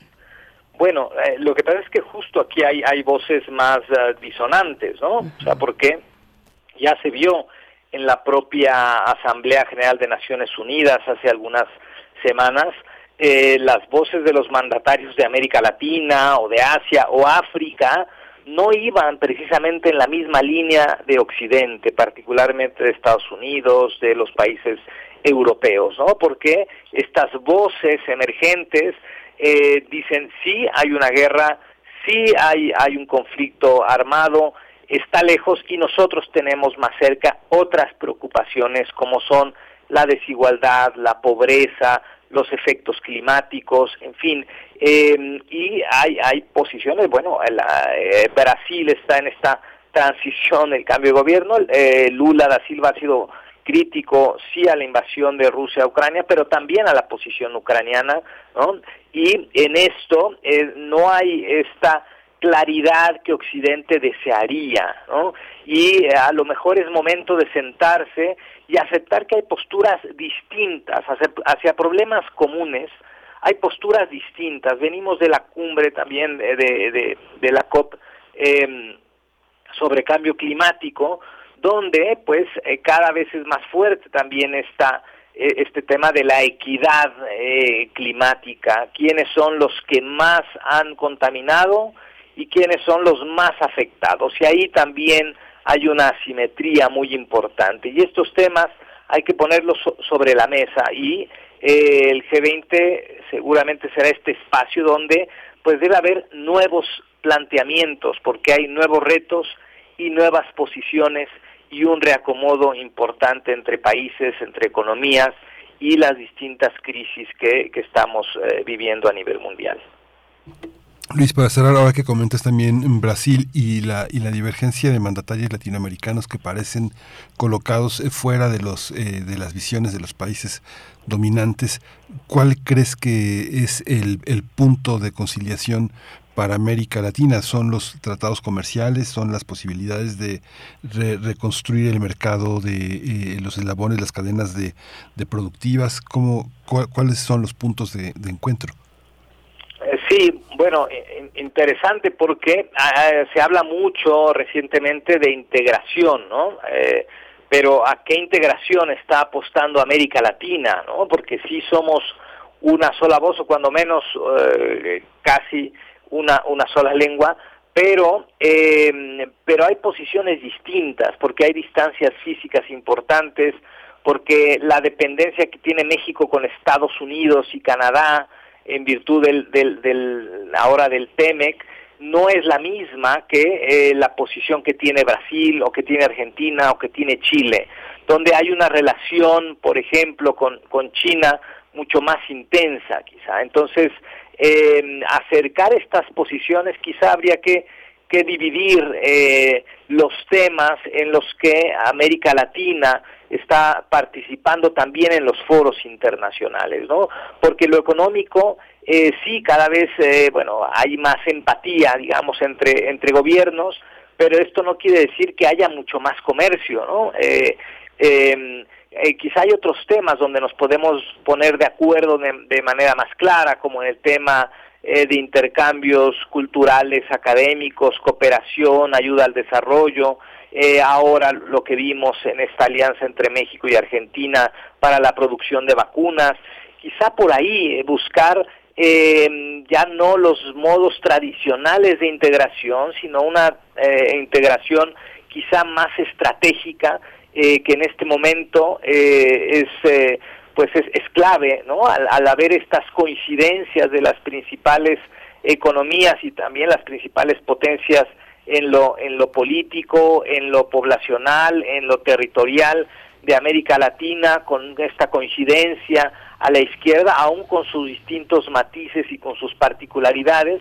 pero hay hay notas eh, comunes que ha, han y se ha visto también en los discursos que eh, que son eh, mucho más coincidentes. Y esto es un eh, es un momento que tiene que aprovechar América Latina más allá de nuestra región y principalmente en estos espacios como el G20 y otros más como el Fondo Monetario Internacional, la Organización Mundial de Comercio, eh, la propia Organización de las Naciones Unidas, donde la voz de América Latina siempre ha sido tradicionalmente una voz fragmentada, disonante, pues ahora hay que apostar a, a otra eh, a otra estrategia mucho más unificada y, eh, y que le dé mucho mayor peso a nuestra región en estos foros. Pues muchas gracias, doctor Luis Guacuja, por esta lectura. Una cumbre que apenas arranca el día de hoy, 14, y se va hasta el 18 de noviembre, la cumbre del G20 en Bali, en Indonesia. Pues, pues sí, las expectativas eh, pueden no resultar muy, muy altas. La ministra de Finanzas de Indonesia planteaba pues un escenario muy adverso que, impactará incluso a las economías desarrolladas. Y bueno, el, el, el por, por parte de la sociedad, el descontento social como efecto de la situación económica, de la inflación, de la crisis alimentaria, pues no ha pasado desapercibido tampoco en esta, en esta cumbre. Pues ya nos estaremos reuniendo de nuevo si nos das oportunidad para dar una lectura más de cierre, ya cuando avancen los días, las agendas y las posiciones de los países convocados en esta cumbre. Doctor, muchas gracias. Claro que sí, con mucho gusto, como siempre. Gracias. Hasta, hasta pronto, doctor Luis Guacuja, responsable del programa de estudios sobre la Unión Europea del posgrado de la UNAM. Son las 8 con 58 minutos. Miguel Ángel, vamos a cerrar esta hora con música para despedirnos de Radio Nicolaita. ¿Qué vamos a escuchar, Berenice? Vamos a escuchar, bueno, seguimos con la propuesta Legal. de Galacosta, país tropical, para cerrar esta hora. Gracias, nos encontramos en un momento.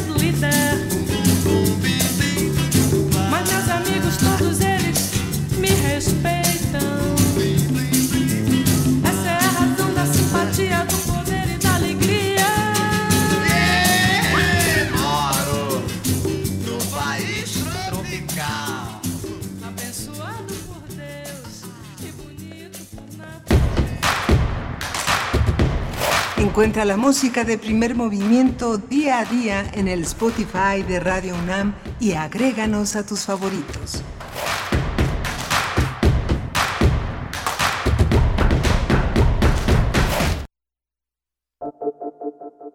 El Museo Universitario del Chopo trae para ti La isla quiere decirme algo. Exposición del artista mexicano Eduardo Avaroa, que reúne piezas creadas durante una residencia de creación en Nueva Zelanda.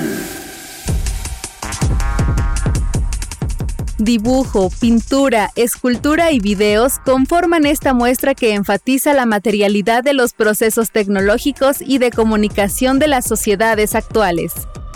Galería Rampas del Museo Universitario del Chopo.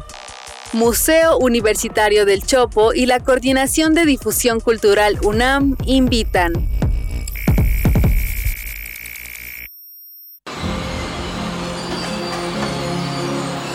Nunca había estado la tortilla tan cara. Pues nunca había estado tan caro todo. Pero ya para que ni para las tortillas nos alcance. No, hombre, esto está peor que nunca. En México vivimos una crisis por la inflación disparada. Ante esta emergencia, el PRD propone 10 pesos por kilo de tortillas, con un programa de emergencia para la alimentación de las y los mexicanos. Un nuevo amanecer. PRD. Fentanilo, heroína, cocaína, piedra, cristal. No importa qué droga química te metas, de todas formas te destruyes. Pero la sangre de las drogas nos mancha a todos. Mejor métete esto en la cabeza. Si te drogas, te dañas. Si necesitas ayuda, llama a la línea de la vida, 800-911-2000. Para vivir feliz, no necesitas meterte en nada. Gobierno de México. Hipócrates 2.0 Mantenerse informado es parte importante de la vida. La información nos da la oportunidad de tomar las mejores decisiones, principalmente para la salud. Soy Mauricio Rodríguez, conductor de Hipócrates 2.0, donde cada semana llevamos para ti los mejores contenidos y especialistas en materia de salud. Escúchanos. Hipócrates 2.0 Martes a las 18 horas por Radio UNAM. Experiencia sonora. Síguenos en redes sociales. Encuéntranos en Facebook como Primer Movimiento y en Twitter como arroba PMovimiento. Hagamos comunidad.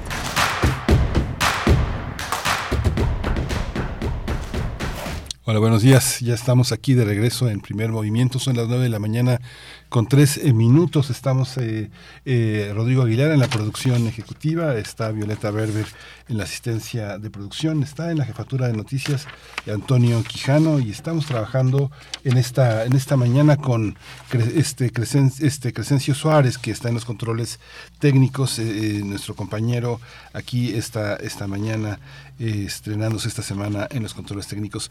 Está mi compañera Berenice Camacho al frente del micrófono. Querida Berenice, buenos días. Miguel Ángel Quemain, muy buenos días. Nueve con tres minutos. Estaba leyendo los comentarios en redes sociales que nos hacen el favor de enviar para, para este diálogo y bueno, para hablar del presupuesto 2023. Tuvimos una conversación en la hora anterior con respecto a los, a los programas sociales con Ana María Lambarri del INCO. Eh, nos comenta por acá Rosario Durán Martínez, dice lo importante importante es que algunos Ah, no, ella está hablando de la, de la marcha, de la marcha del día de ayer domingo, de la marcha en defensa del INE. Dice, lo importante es que algunos tuvieron el poder de convocatoria, la decisión de cada uno de asistir o no, o, de, de, asistir o no, fue nuestra.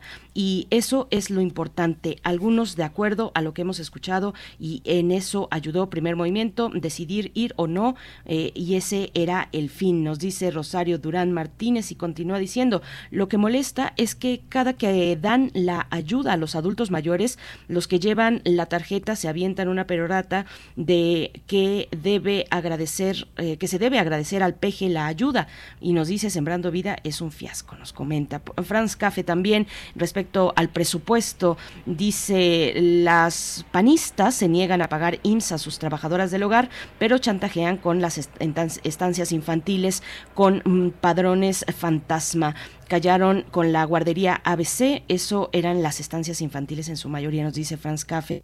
Y bueno, pues ahí los comentarios, algunos de ellos con respecto al presupuesto 2023, los programas sociales y por supuesto la marcha del día de ayer, Miguel Ángel, pues bueno, es el panorama para iniciar esta, esta mañana junto con el G20, por supuesto, la cumbre del G20 que ya se está desarrollando a partir del día de hoy 14 y hasta el 18 de noviembre.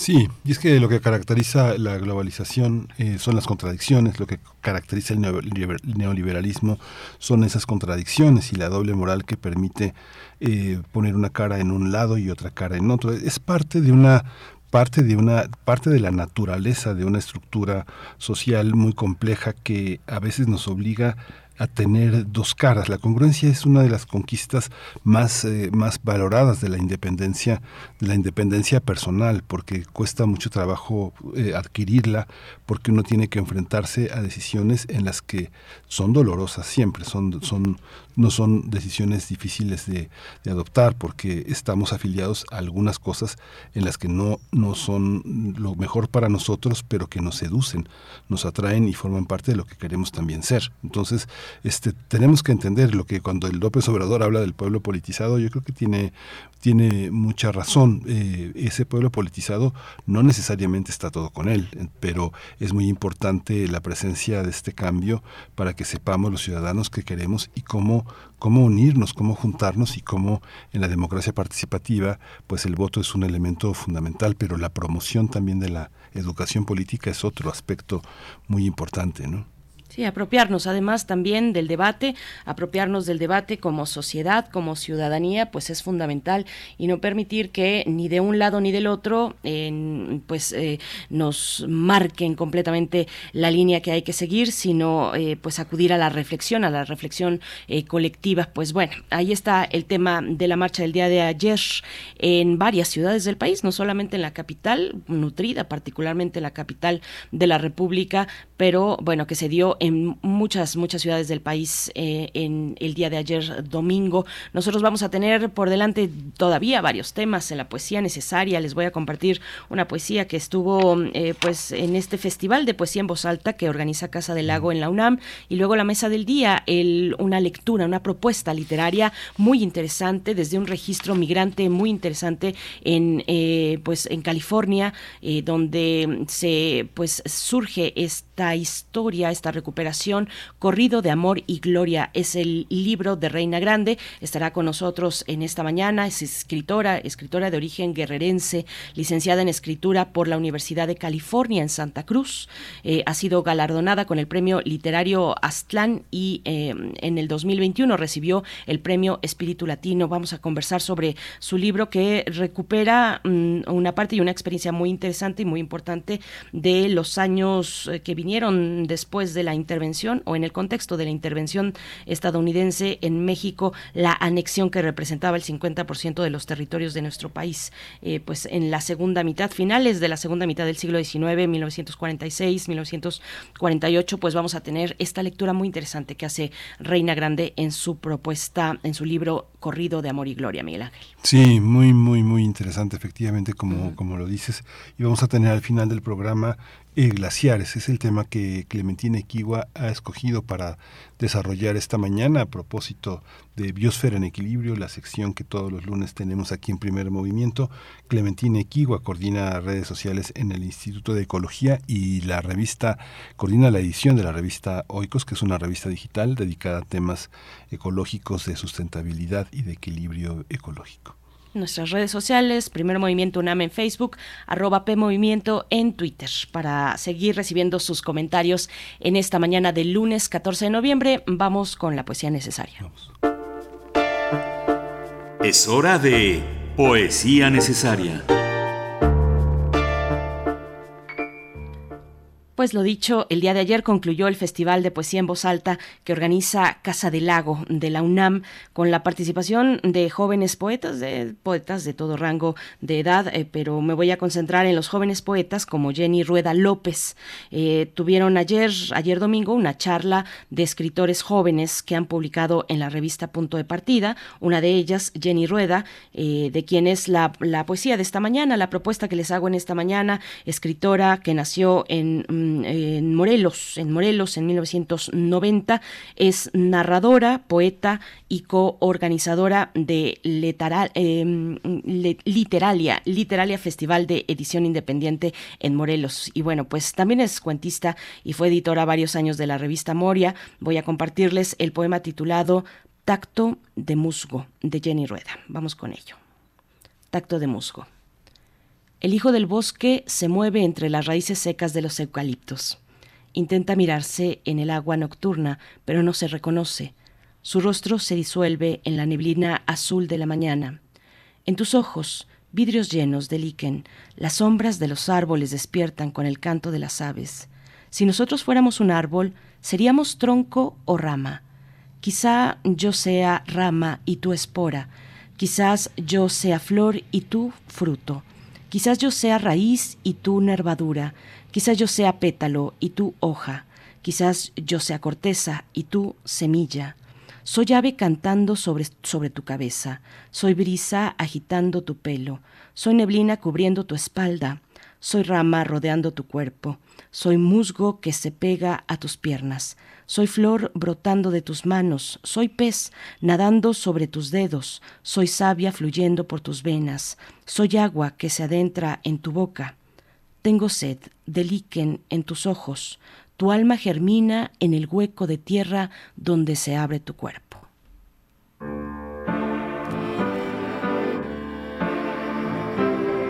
Mornings turn to night, and then the night becomes the day. I can't keep up with time.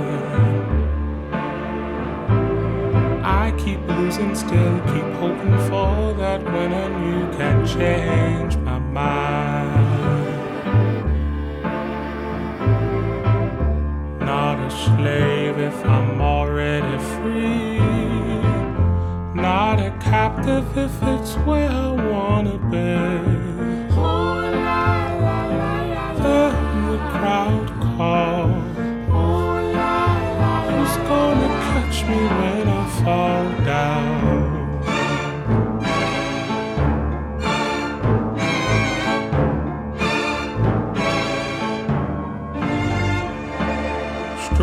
Down these halls of rolling dice and waterfalls, I can't help but smile.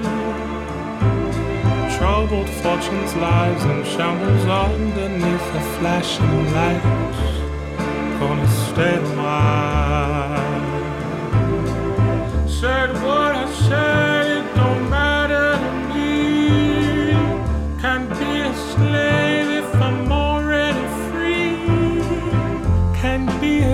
captive if it's where I wanna be.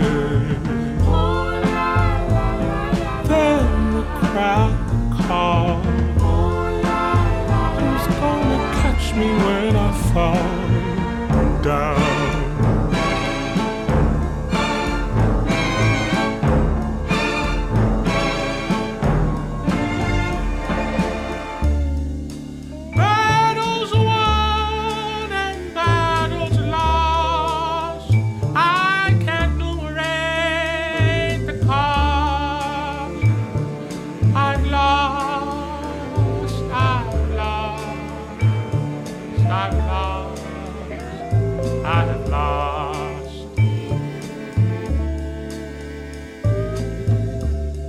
Not a slave if I'm already free. Not a captive if it's where I wanna be. Then the crowd calls. Who's gonna catch me when I fall down?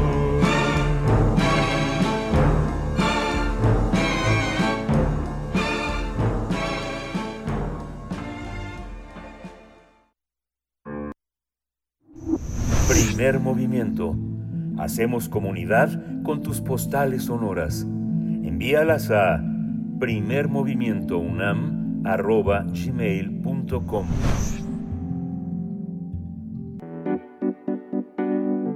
La mesa del día. Corrido de Amor y Gloria es una novela de la escritora Reina Grande que nos transporta a los años entre 1846 a 1848, cuando México sufrió la invasión de Estados Unidos. Se trata de una historia de amor que transita en medio de una guerra y de la inmigración. Jimena Salomé, personaje principal, es una curandera mexicana que se convierte en soldadera al servicio del ejército mexicano después de que su esposo fue asesinado por los Texas Rangers. Corrido de Amor y Gloria también relata la historia del inmigrante irlandés John Riley, quien cruza desde Estados Unidos a México para formar el batallón de San Patricio para luchar contra la invasión al territorio mexicano. Jimena y John se conocen y entre ellos surge una relación que se intensifica conforme avanza la guerra. Corrido de Amor y Gloria es una novela inspirada en hechos reales y figuras históricas. Vamos a conversar sobre esta novela de amor de- y de guerra de la inmigración que sucede durante la invasión de Estados Unidos a México y está con nosotros en la línea Reina Grande. Ella es escritora, su origen es guerrero. Eh, ella estudió escritura en la Universidad de California en Santa Cruz y ha recibido varios premios eh, por su trabajo literario. Bienvenida Reina Grande, buenos días. Buenos días. Buenos días, Reina. Reina Grande, te saluda Miguel Ángel Quemain y Berenice Camacho desde este lado del micrófono. Pues cuéntanos cómo. eh, hay, hay una nota inicial tuya en el libro que llama mucho la atención, que nos explica y nos da un contexto muy interesante sobre tu propio acercamiento, incluso tu propia historia, con un suceso o a través de un suceso histórico como es la invasión de Estados Unidos a México. Es una guerra que no se, no se cuenta, no se explica, no se narra en las clases de historia de los Estados Unidos, cuando acá en México es, es todo lo contrario, es uno de los eventos más relevantes del siglo XIX, eh, luego del, del México independiente. Cuéntanos cómo, cómo, cómo fue tu, tu primer tu acercamiento, tu reflexión en torno a estos episodios que tocan directamente pues la vida de las personas migrantes, de las personas eh, mexicoamericanas, eh, de, de los chicanos y las chicanas. Cuéntanos, eh, Reina, ¿cómo fue Sí. esta experiencia? Bueno, pues yo, am, yo crucé la frontera cuando tenía nueve años y mi papá me trajo a vivir a Los Ángeles. Entonces, pues yo como migrante mexicana, hispanohablante, la frontera siempre ha sido parte de mi vida, no me ha definido en muchas maneras, pero yo no conocía muy bien la historia de esa frontera, de cómo se, se trazó esa línea fronteriza. Y en los Estados Unidos no nos enseñan nada de historia sobre la invasión de México. Hablan mucho sobre la guerra revolucionaria americana y luego la, la guerra am, civil americana, pero no no cuenta nada de lo que pasó en los 1840 con México. Entonces aquí uno no no no tiene eso en la en la mente, en la conciencia, en la memoria de que gran parte de los Estados Unidos era tierra mexicana. Y no fue hasta que yo tenía 22 años, estaba en la universidad, que tomé un curso de historia de México y ahí fue donde yo aprendí un poquito de esa historia y me di cuenta de que pues California, el estado en donde yo he vivido casi toda mi vida, antes le pertenecía a México y que aquí se habló español antes de que se hablara inglés. Pero casi toda mi vida viviendo en- aquí en California siempre me habían hecho sentir como que yo era una fuereña, que yo era alguien que no pertenecía, pertenecía aquí, que no tenía derecho de vivir aquí. Y, más recientemente a los inmigrantes mexicanos se nos ha considerado como que nosotros somos los invasores, ¿no? Entonces para mí fue muy importante escribir este libro porque al aprender toda esta historia, a ver cómo fue que los Estados Unidos invadieron a México, le robaron la mitad de su territorio, de que cómo hay muchas familias mexicanas que viven en los, en los Estados Unidos, que siempre han vivido en estas tierras, que ellos no cruzaron la frontera, sino más bien la frontera les cruzó a ellos. Para mí eso es muy importante, porque así se le puede reconocer a la gente mexicana que vive en los Estados Unidos como un- una comunidad que siempre ha estado aquí y que sí pertenece estar aquí. Hay una, hay una parte, hay una, hay una gran cantidad de trabajo sobre el tema, ¿no? Yo me acuerdo de las últimas cosas que leí, bueno, por supuesto, lo que viene después, que es, que es, que es Patria, una, una serie que escribió Paco Ignacio Taibo II, que está en Netflix y que tiene que ver también con toda la visión del 19, la, la batalla de San Patricio que hizo el italiano que, uno de los italianos que más ama a México, que es Pino Cacucci, que es eh, el batallón de San Patricio, así se llama la, la novela. Hay mucho trabajo sobre Estados Unidos y ese, y ese momento, 46-48, esos días de febrero tan importantes, eh, el tema del Álamo de Santana. ¿Cómo decides? ¿Qué es lo novelable de ese, de ese periodo? ¿Por qué es importante recordarlo para alguien que tiene un origen mexicano y que vive en Estados Unidos, eh, Reina? Sí, pues como comenté, para mí una de las cosas que me hizo escribir esta novela fue que yo estaba, yo te- tenía mucho coraje de que acá se ha tratado de borrar este momento histórico y es bueno recordarlo porque los Estados Unidos no le gusta no le no le la, la historia que nos enseñan es una versión muy romántica donde no les gusta enseñar cosas que incomodan y más que nada no hemos visto por ejemplo este año la invasión de, Rusia en Ucrania y los Estados Unidos ha criticado mucho a Rusia. Y estamos viendo que el imperialismo todavía sigue vivo. Y los Estados Unidos ha participado en, en, en muchas guerras a causa del imperialismo. Y esta guerra con México es muy importante en la historia de los Estados Unidos porque esta fue la, la primera vez en su historia que invadió una nación soberana. Y cuando el ejército de los Estados Unidos llegó a México, a la Ciudad de México, esa fue la primera vez que los Estados Unidos am, ocupó una una capital extranjera. Entonces, son momentos históricos, pero no se enseñan para nada. Y para mí eso era importante recordar esta historia, porque cuando uno recuerda su historia, cuando uno sabe su historia, es cuando deja de repetirla, no deja de repetir estos errores. Y para mí también era bueno para los mexicanos de recordar esta historia, porque una de las cosas que, que yo aprendí cuando estaba investigando para escribir la novela fue de que como una de las razones por las que perdimos esta guerra era de que los los mexicanos no estaban unidos, se peleaban mucho entre sí mismos, los líderes mexicanos en vez de unirse para derrotar a los Estados Unidos, se peleaban uno a otro, había muchos golpes de Estado, levantamiento de armas. Durante los dos años de guerra hubieron como cuatro presidentes mexicanos porque un gobierno sacaba otro y luego había otro. Y, y bueno, entonces había mucha discordia entre los nosotros los mexicanos y pues para mí es importante recordar que un México dividido pierde.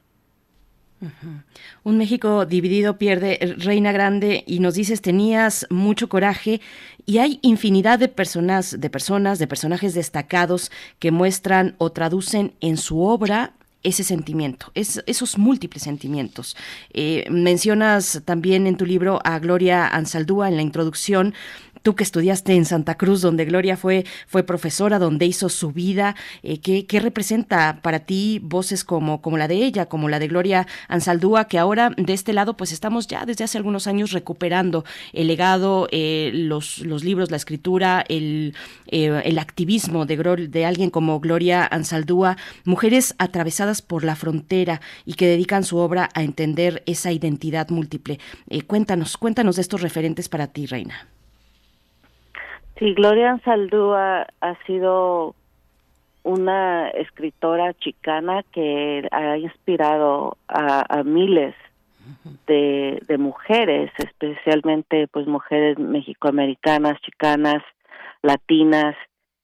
Y para mí pues fue muy importante cuando yo descubrí su trabajo, era yo, estaba yo en la Universidad de Santa Cruz y me impactó mucho y a través de los años pues más me he seguido impactando como como a miles de, de mujeres. Y en este caso pues sí eh, Gloria ha escrito ella escribió mucho sobre la frontera y para mí eso ha sido muy importante porque como mencioné antes yo crucé esa frontera a los nueve años y siempre ha sido una parte de mí um, en cierta manera haber cruzado la frontera me ha definido mucho como persona y antes de niña, pues aquí creciendo en los Estados Unidos como indocumentada, me hacían sentirme avergonzada de, haber cruzado la frontera, de ser inmigrante, de ser indocumentada. Pero ahora de, adulta, y gracias al trabajo no de, de, de muchas escritoras como Gloria Saldúa, que me han me han me han dado más confianza en mí misma, me han empoderado con su trabajo.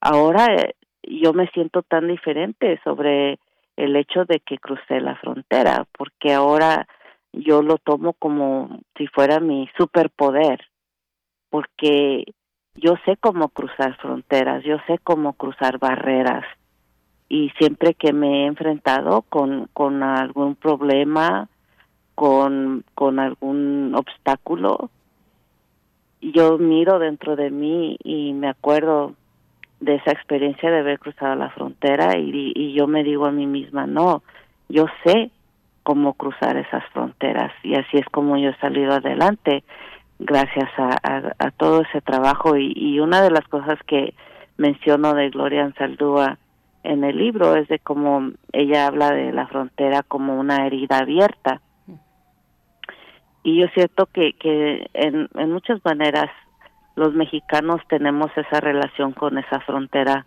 como una, una herida abierta. Aún sigue doliendo ese episodio de nuestra historia cuando los Estados Unidos robó es- esas tierras y, y como hasta hoy en día, ¿no?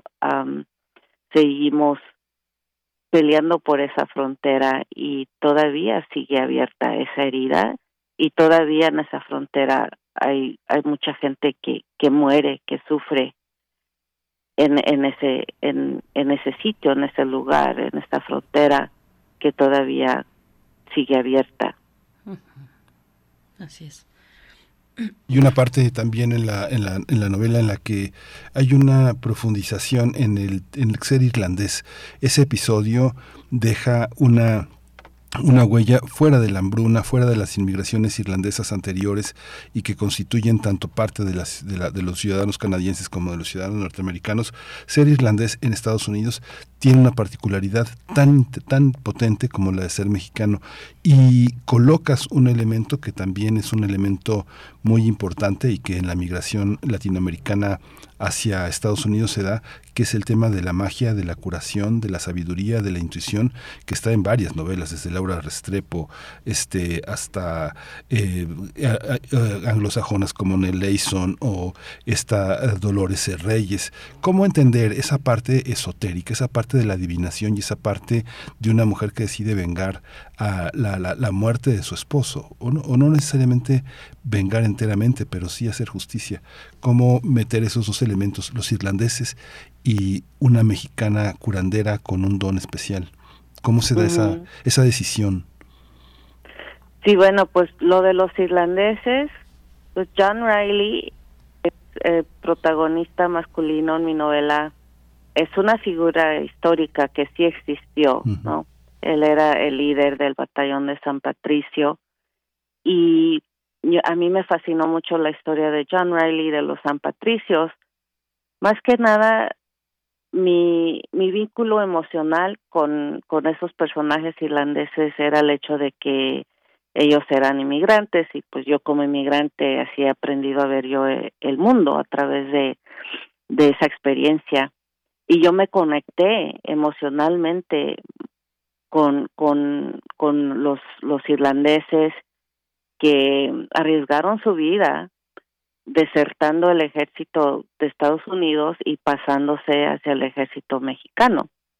Y como sabemos la historia de los de los San Patricios sabemos de que muchos de ellos fueron ahorcados.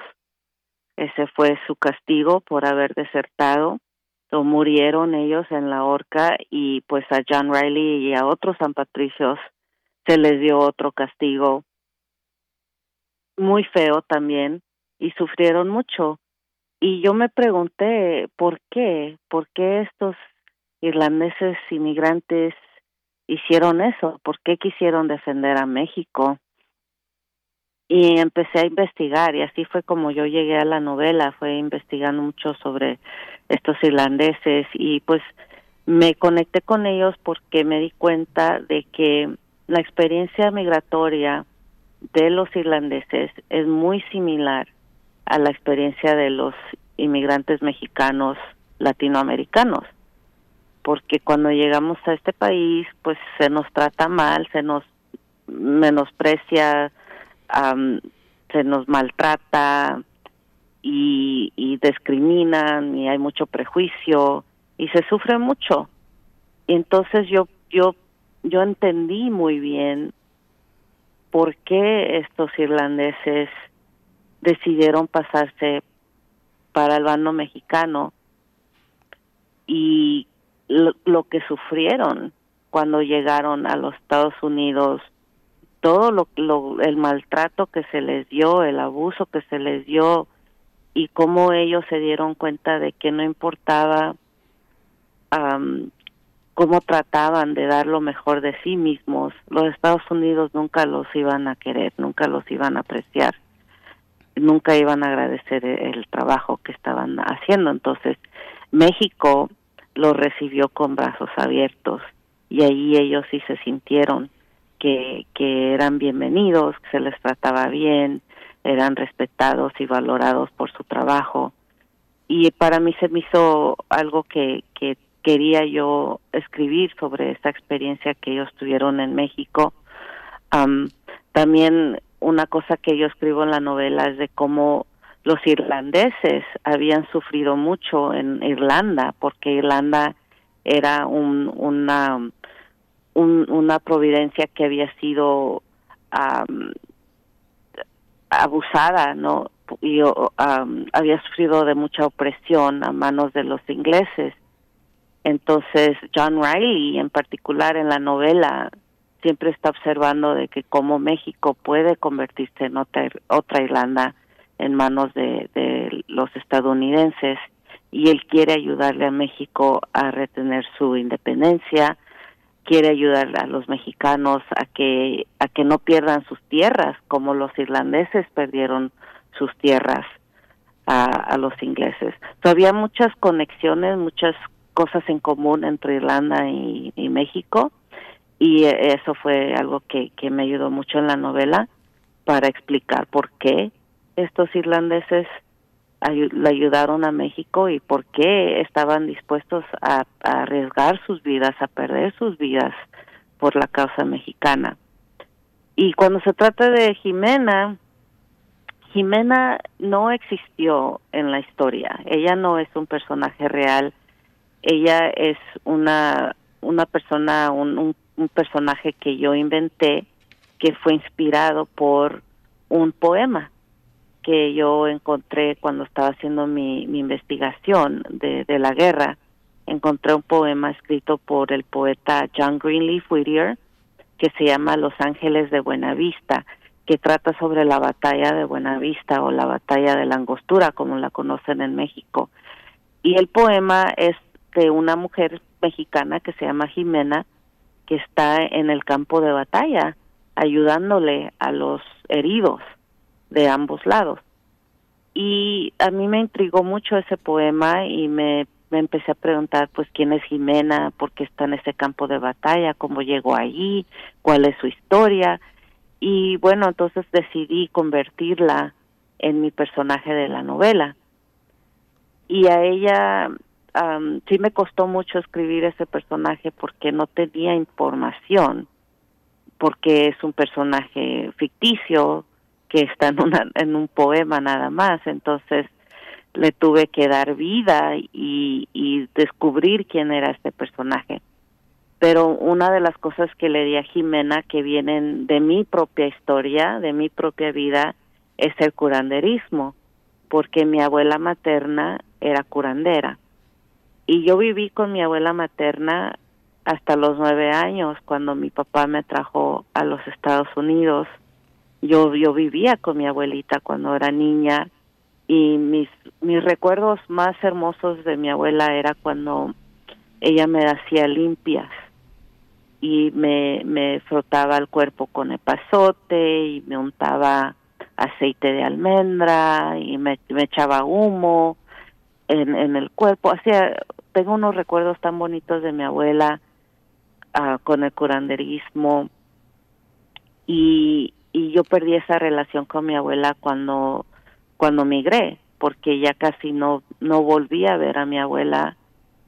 Y cuando estaba escribiendo la novela a Jimena le di a mi abuela. El personaje de Nana Hortensia es mi abuelita y me imaginé que si yo hubiera crecido con mi abuela hasta los 25 años, que es la edad que tiene Jimena, yo me imaginé que tal vez mi abuela me hubiera pasado ese conocimiento del curanderismo, que ella me hubiera enseñado sobre las plantas medicinales, me hubiera enseñado cómo hacer remedios, cómo curar a la gente y, y eso fue lo que yo le di a Jimena de mí y esas escenas entre Jimena y su abuela cuando le está enseñando sobre el curanderismo fueron mis escenas favoritas de escribir. Reina, qué, qué, qué, bello lo que nos comentas, un personaje pues que tiene estas dimensiones que aunque Jimena no existió eh, como no existió como tal, pues sí representa a muchas mujeres que dejaron su vida para acompañar a sus maridos, a sus a, los hombres de su familia, tomar incluso las armas, defender su territorio. Eh, Reina Grande, pues te, te, pregunto también sobre sobre la cuestión del lenguaje como escritora, que es fundamental, eh, siendo escritora cuya lengua materna es el español, cuáles son las disyuntivas, disyuntivas, encuentros, desencuentros con la lengua entre el español y el inglés eh, para que han acompañado tu escritura pues a lo largo de estos años. Este libro, por supuesto, está en, escrito en español, pero cuéntanos de esas, pues de esas batallas también que se dan en, en, en el lenguaje. Sí, el, el libro originalmente lo escribí en inglés. Uh -huh.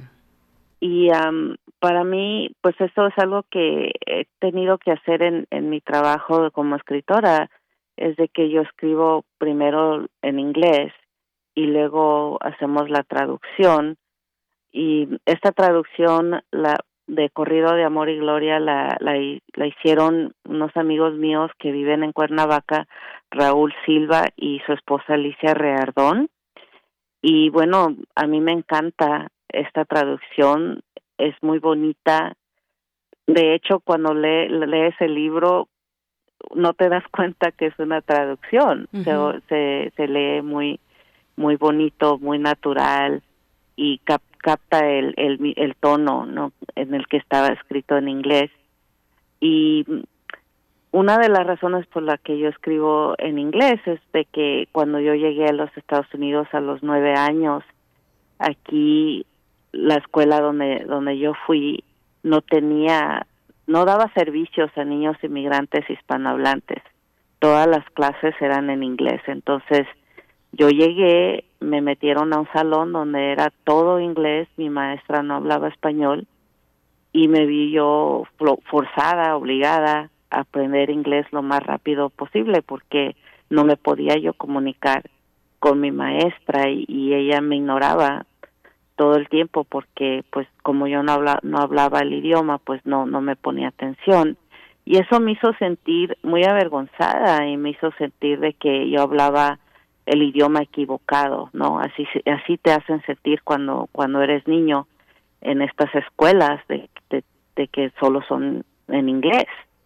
Y te dicen si no si no aprendes inglés si no si no hablas inglés vas a fracasar y yo aprendí el inglés pero a cuestas de mi español porque ya no desde el momento que yo llegué a los Estados Unidos ya no tuve educación oficial en, español.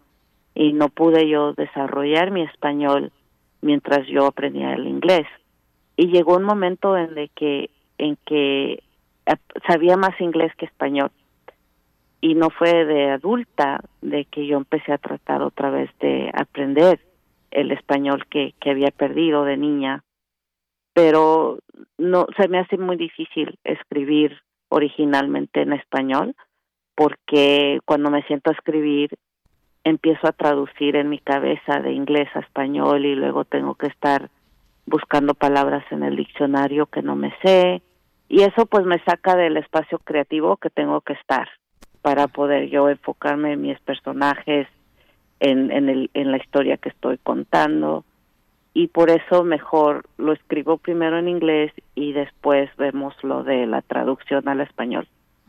Uh -huh, es muy interesante, bueno, lo que lo que comentas, Reina, porque uno uno observa, por ejemplo, muchos muchos estudiantes mexicanos de los posgrados, eh, de las maestrías o del doctorado, fundamentalmente del doctorado, que es un es un periodo largo, tienen que escribir su tesis en inglés, ¿no? Y luego también hay una serie de periodistas que hacen periodismo en inglés. Y algunos escritores, no sé, pienso la escritora mexicana Valeria Luiselli, escribe, trata de escribir en inglés, ¿no? ¿Cómo, bueno, cómo pues ella Pero aquí, aquí, aquí, en español sí. y apenas escribió su primer libro en inglés. Exacto, sí, Tell Me How to uh -huh. It Ends. Pero hay una cosa Pienso, pienso en lo que tú puedes observar, por ejemplo, en una escritora como Sandra Cisneros o Richard Blanco, Francisco Goldman o Junot Díaz, que se criaron en Estados Unidos. ¿Y qué, qué, qué, qué español se, se murmura en esa escritura en inglés? ¿Tú sientes las diferencias entre la, eh, la parte culta que estudió inglés, que lo aprendió formalmente, pero que habla español, y la parte que se crió en inglés y que solo el español crea como una, una cuestión afectiva?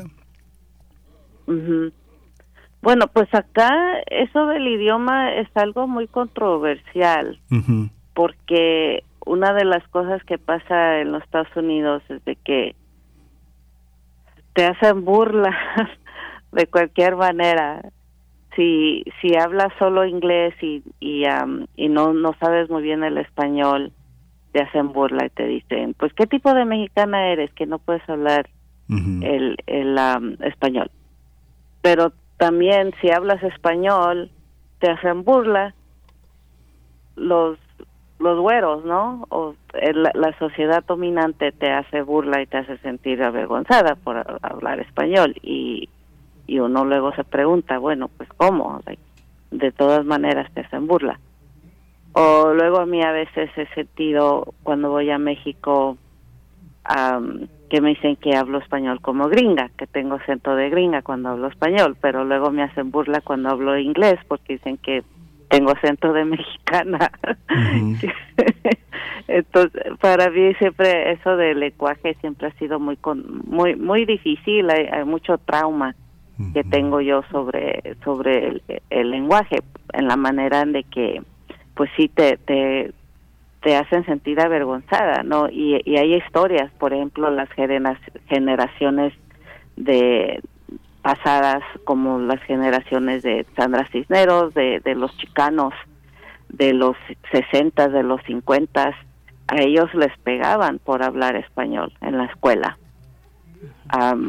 Y por eso hay muchos chicanos que no le enseñaron español a sus hijos, porque sufrieron tanto en la escuela que les pegaban, los regañaban, los insultaban por hablar español y por eso se ha perdido un poco también el español porque es- esa gente cuando crece con tanto trauma luego ya no no les enseña o no hace mucho esfuerzo para enseñarle a, a sus hijos el español. Y eso también me había pasado a mí con mis hijos también que ya que ya estaban perdiendo el, el idioma.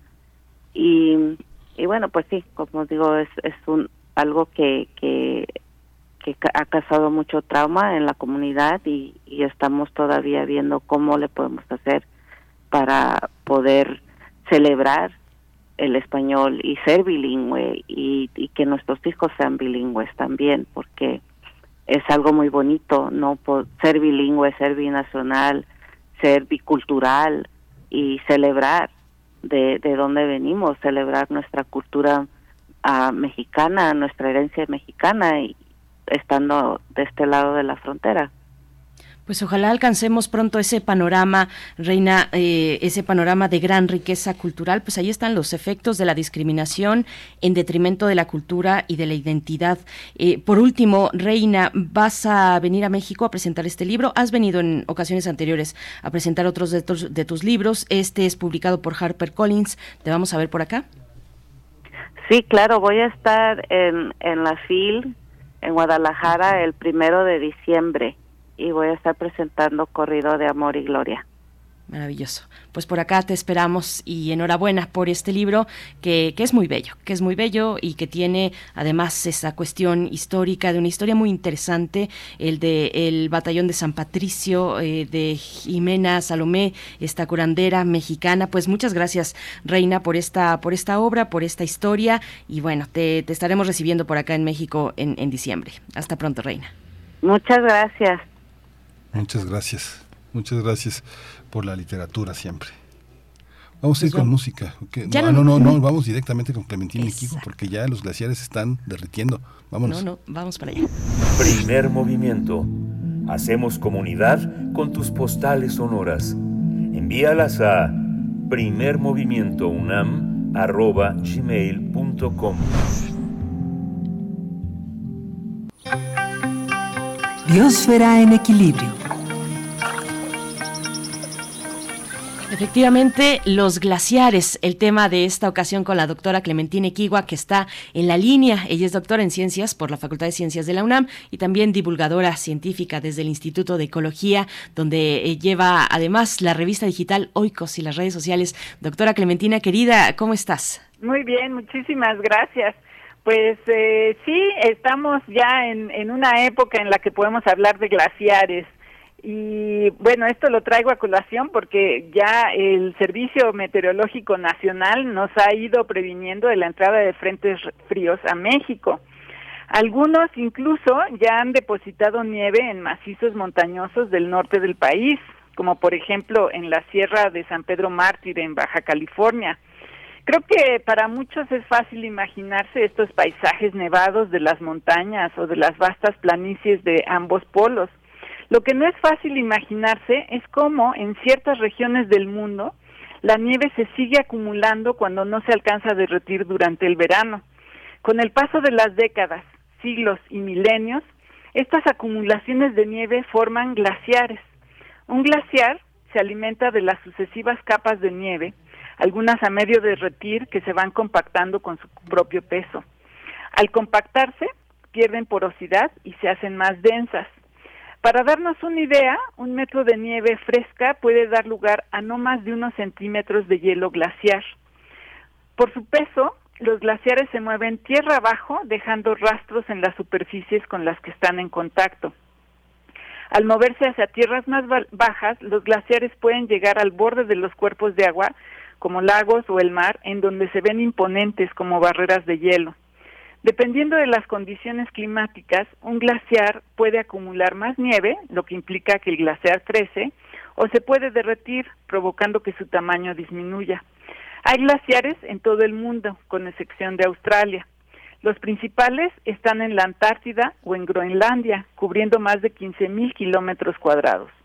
Los glaciares que están en las cimas de montañas, como en los Alpes, los Andes, los Himalayas, y hasta hace relativamente poco en, nuestro Popocatépetl y el Iztaccíhuatl, son más pequeños, pero no menos importantes desde la perspectiva ambiental.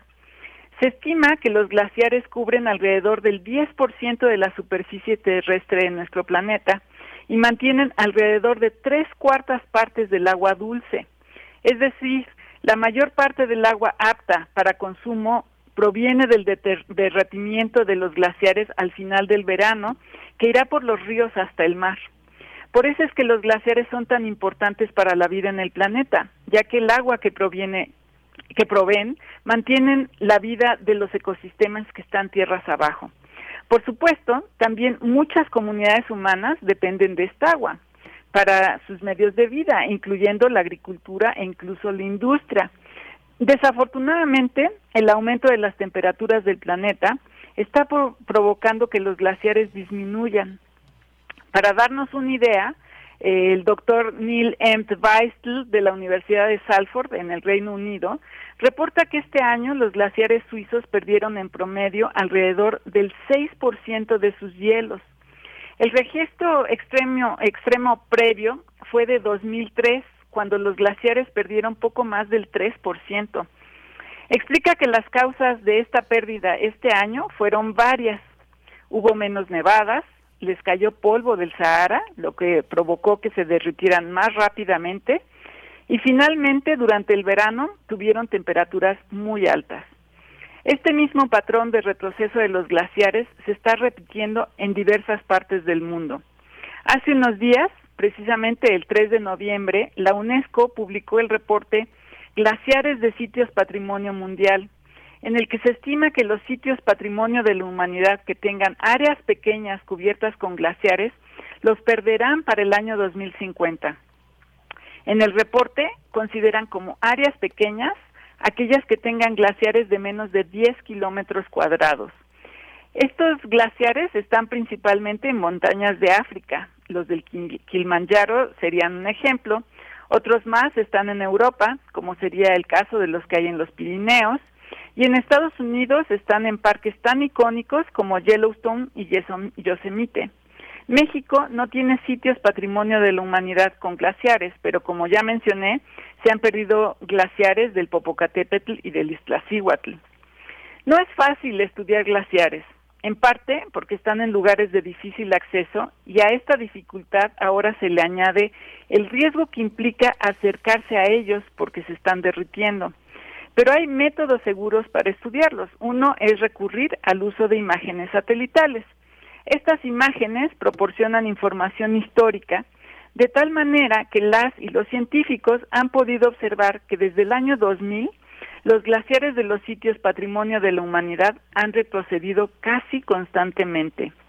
Con la información que obtienen a partir de dichas imágenes, los equipos de trabajo pueden hacer modelos digitales del lugar en donde se ubican los glaciares y así estimar no solo el área que cubren, sino que también su espesor y su masa. El reporte de la UNESCO es particularmente relevante porque nos acerca a sitios con glaciares que como humanidad hemos reconocido por su particular valor cultural, histórico o natural. En el reporte se explica que hay alrededor de 18.600 glaciares en 50 sitios patrimonio de la humanidad. Muchos de estos sitios están asociados a poblaciones humanas que dependen del deshielo de los glaciares para sus actividades cotidianas y económicas. Al perderse los glaciares, empezarán a surgir problemas de abasto de agua e incluso de energía, ya que algunos flujos de agua del deshielo mantienen funcionando plantas hidroeléctricas. Dependiendo de las condiciones, otras regiones pueden padecer inundaciones. Un ejemplo nos lo cuenta el geógrafo Ulrich Kamp de la Universidad de Michigan, quien explica para National Public Radio que las recientes inundaciones en Pakistán son el resultado de una combinación de lluvias monzónicas más intensas y del deshielo de glaciares. Con la vigésima sexta edición de la Conferencia de las Partes sobre Cambio Climático en pleno, el reporte de la UNESCO es relevante porque se explica que al cumplirse el Acuerdo de París limitando el calentamiento global a 1.5 grados centígrados, es factible reducir el proceso de retroceso o pérdida de más glaciares en un 30% si se compara con un escenario sin cambios, es decir, eh, business as usual, como dicen en inglés. Esto significa que si todos los países realmente reducen sus emisiones para cumplir el Acuerdo de París, el reporte mantiene optimismo diciendo que se salvarán dos tercios de los glaciares en los sitios patrimonio de la humanidad que estudiaron. Por las condiciones actuales, eh, el tercio restante desaparecerá para 2050. El reporte Glaciares de Sitios Patrimonio Mundial también nos da indicios de lo que está sucediendo en el resto del mundo.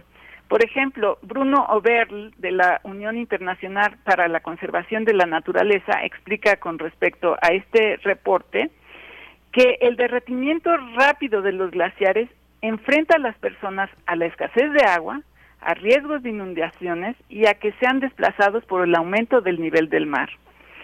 Entonces, el reporte de la UNESCO reconoce el importante papel que juegan las comunidades locales como agentes de cambio significativo. Y es aquí donde apelo a nosotros y a, a nuestros radioescuchas a que consideren que somos agentes de cambio y podemos cambiar el rumbo de lo que está sucediendo. Y esa es mi reflexión de esta mañana, Berenice. No sé cómo la ves tú. Pues muy interesante, doctora Clementina Equigua. Lo que nos queda además claro es que no tenemos todavía certeza de los efectos de los deshielos de los glaciares. Hay uno que preocupa en especial también. Eh, hay estudios ya, investigaciones que se han echado a andar para, eh, por ejemplo, en la Universidad de Ottawa, en Canadá, que exploran la posibilidad de que con el deshielo, además, eh, se, se dé una propagación, digamos, o por lo menos la existencia eh, o el, eh, de virus y bacterias que hasta ahora habían estado atrapados bajo el hielo. Bueno, pues hay investigaciones al respecto y son múltiples los efectos que podríamos estar sufriendo con el deshielo de los glaciares y como siempre te agradecemos por ponerlo aquí en la reflexión colectiva que hacemos en este espacio. Querida Clementina, muchas gracias. Claro que sí, pues sí, y eh, ese es, ese es como bien dices, alguno de los problemas que pueden surgir y pues también se está perdiendo información científica, ¿no? Eh, con los glaciares también se puede recabar información de lo que está sucediendo en la atmósfera y cuando no hay nevadas o cuando no hay acumulación de agua no se sabe qué está qué está sucediendo en, en nuestro planeta eh, también tienen registros se mantiene un registro histórico de lo que ha sucedido en el planeta. Entonces, bueno, hay mucha información desde la perspectiva científica y muchas sorpresas biológicas, ¿no? Que surgen por ahí, animales que están saliendo con el deshielo, plantas incluso, ¿no? Que se pensó que ya no existían, pues por ahí de repente aparecen y como dices ahora, hasta virus y bacterias que no se sabe qué puede traernos, ¿no? Sí, pues sí, es, una, es una situación muy, muy compleja. Muchas gracias, Clementina Equigua, por esta participación. Siempre te seguimos eh, aquí en Radio UNAM. Pues muchísimas gracias y abrazos para todos. Gracias, doctora Clementina Equigua. Abrazos de vuelta. Te escuchamos en Habitare, aquí en Radio UNAM. Y con esto cerramos la emisión de esta mañana de lunes 14 de noviembre. Son las 9 con 57 minutos. La propuesta musical de Bruno Bartra, que se centra en, este homenaje a Gal Costa, cantante brasileña. Con eso nos vamos a despedir y a invitarles a que permanezcan aquí en Radio UNAM. Encontrarnos el día de mañana. Lo que vamos a escuchar, que ya está sonando, se titula Qué pena. Con ello nos vamos, Miguel Ángel. Gracias. Qué pena, qué pena que nos vamos, pero aquí seguimos mañana. Esto fue el primer movimiento. El mundo desde la universidad. Mas eu gosto dele mesmo assim. Que pena, que pena. Ela já não é mais a minha pequena. Que pena, que pena.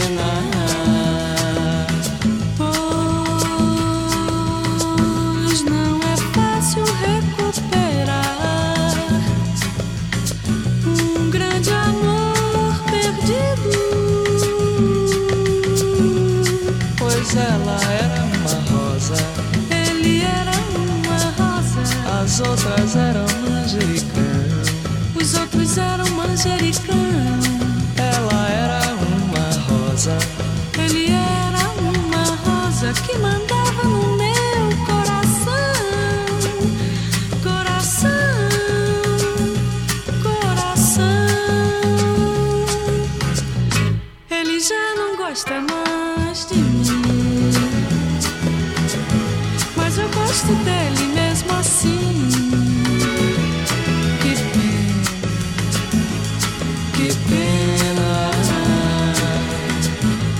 Ela já não é mais a minha pequena.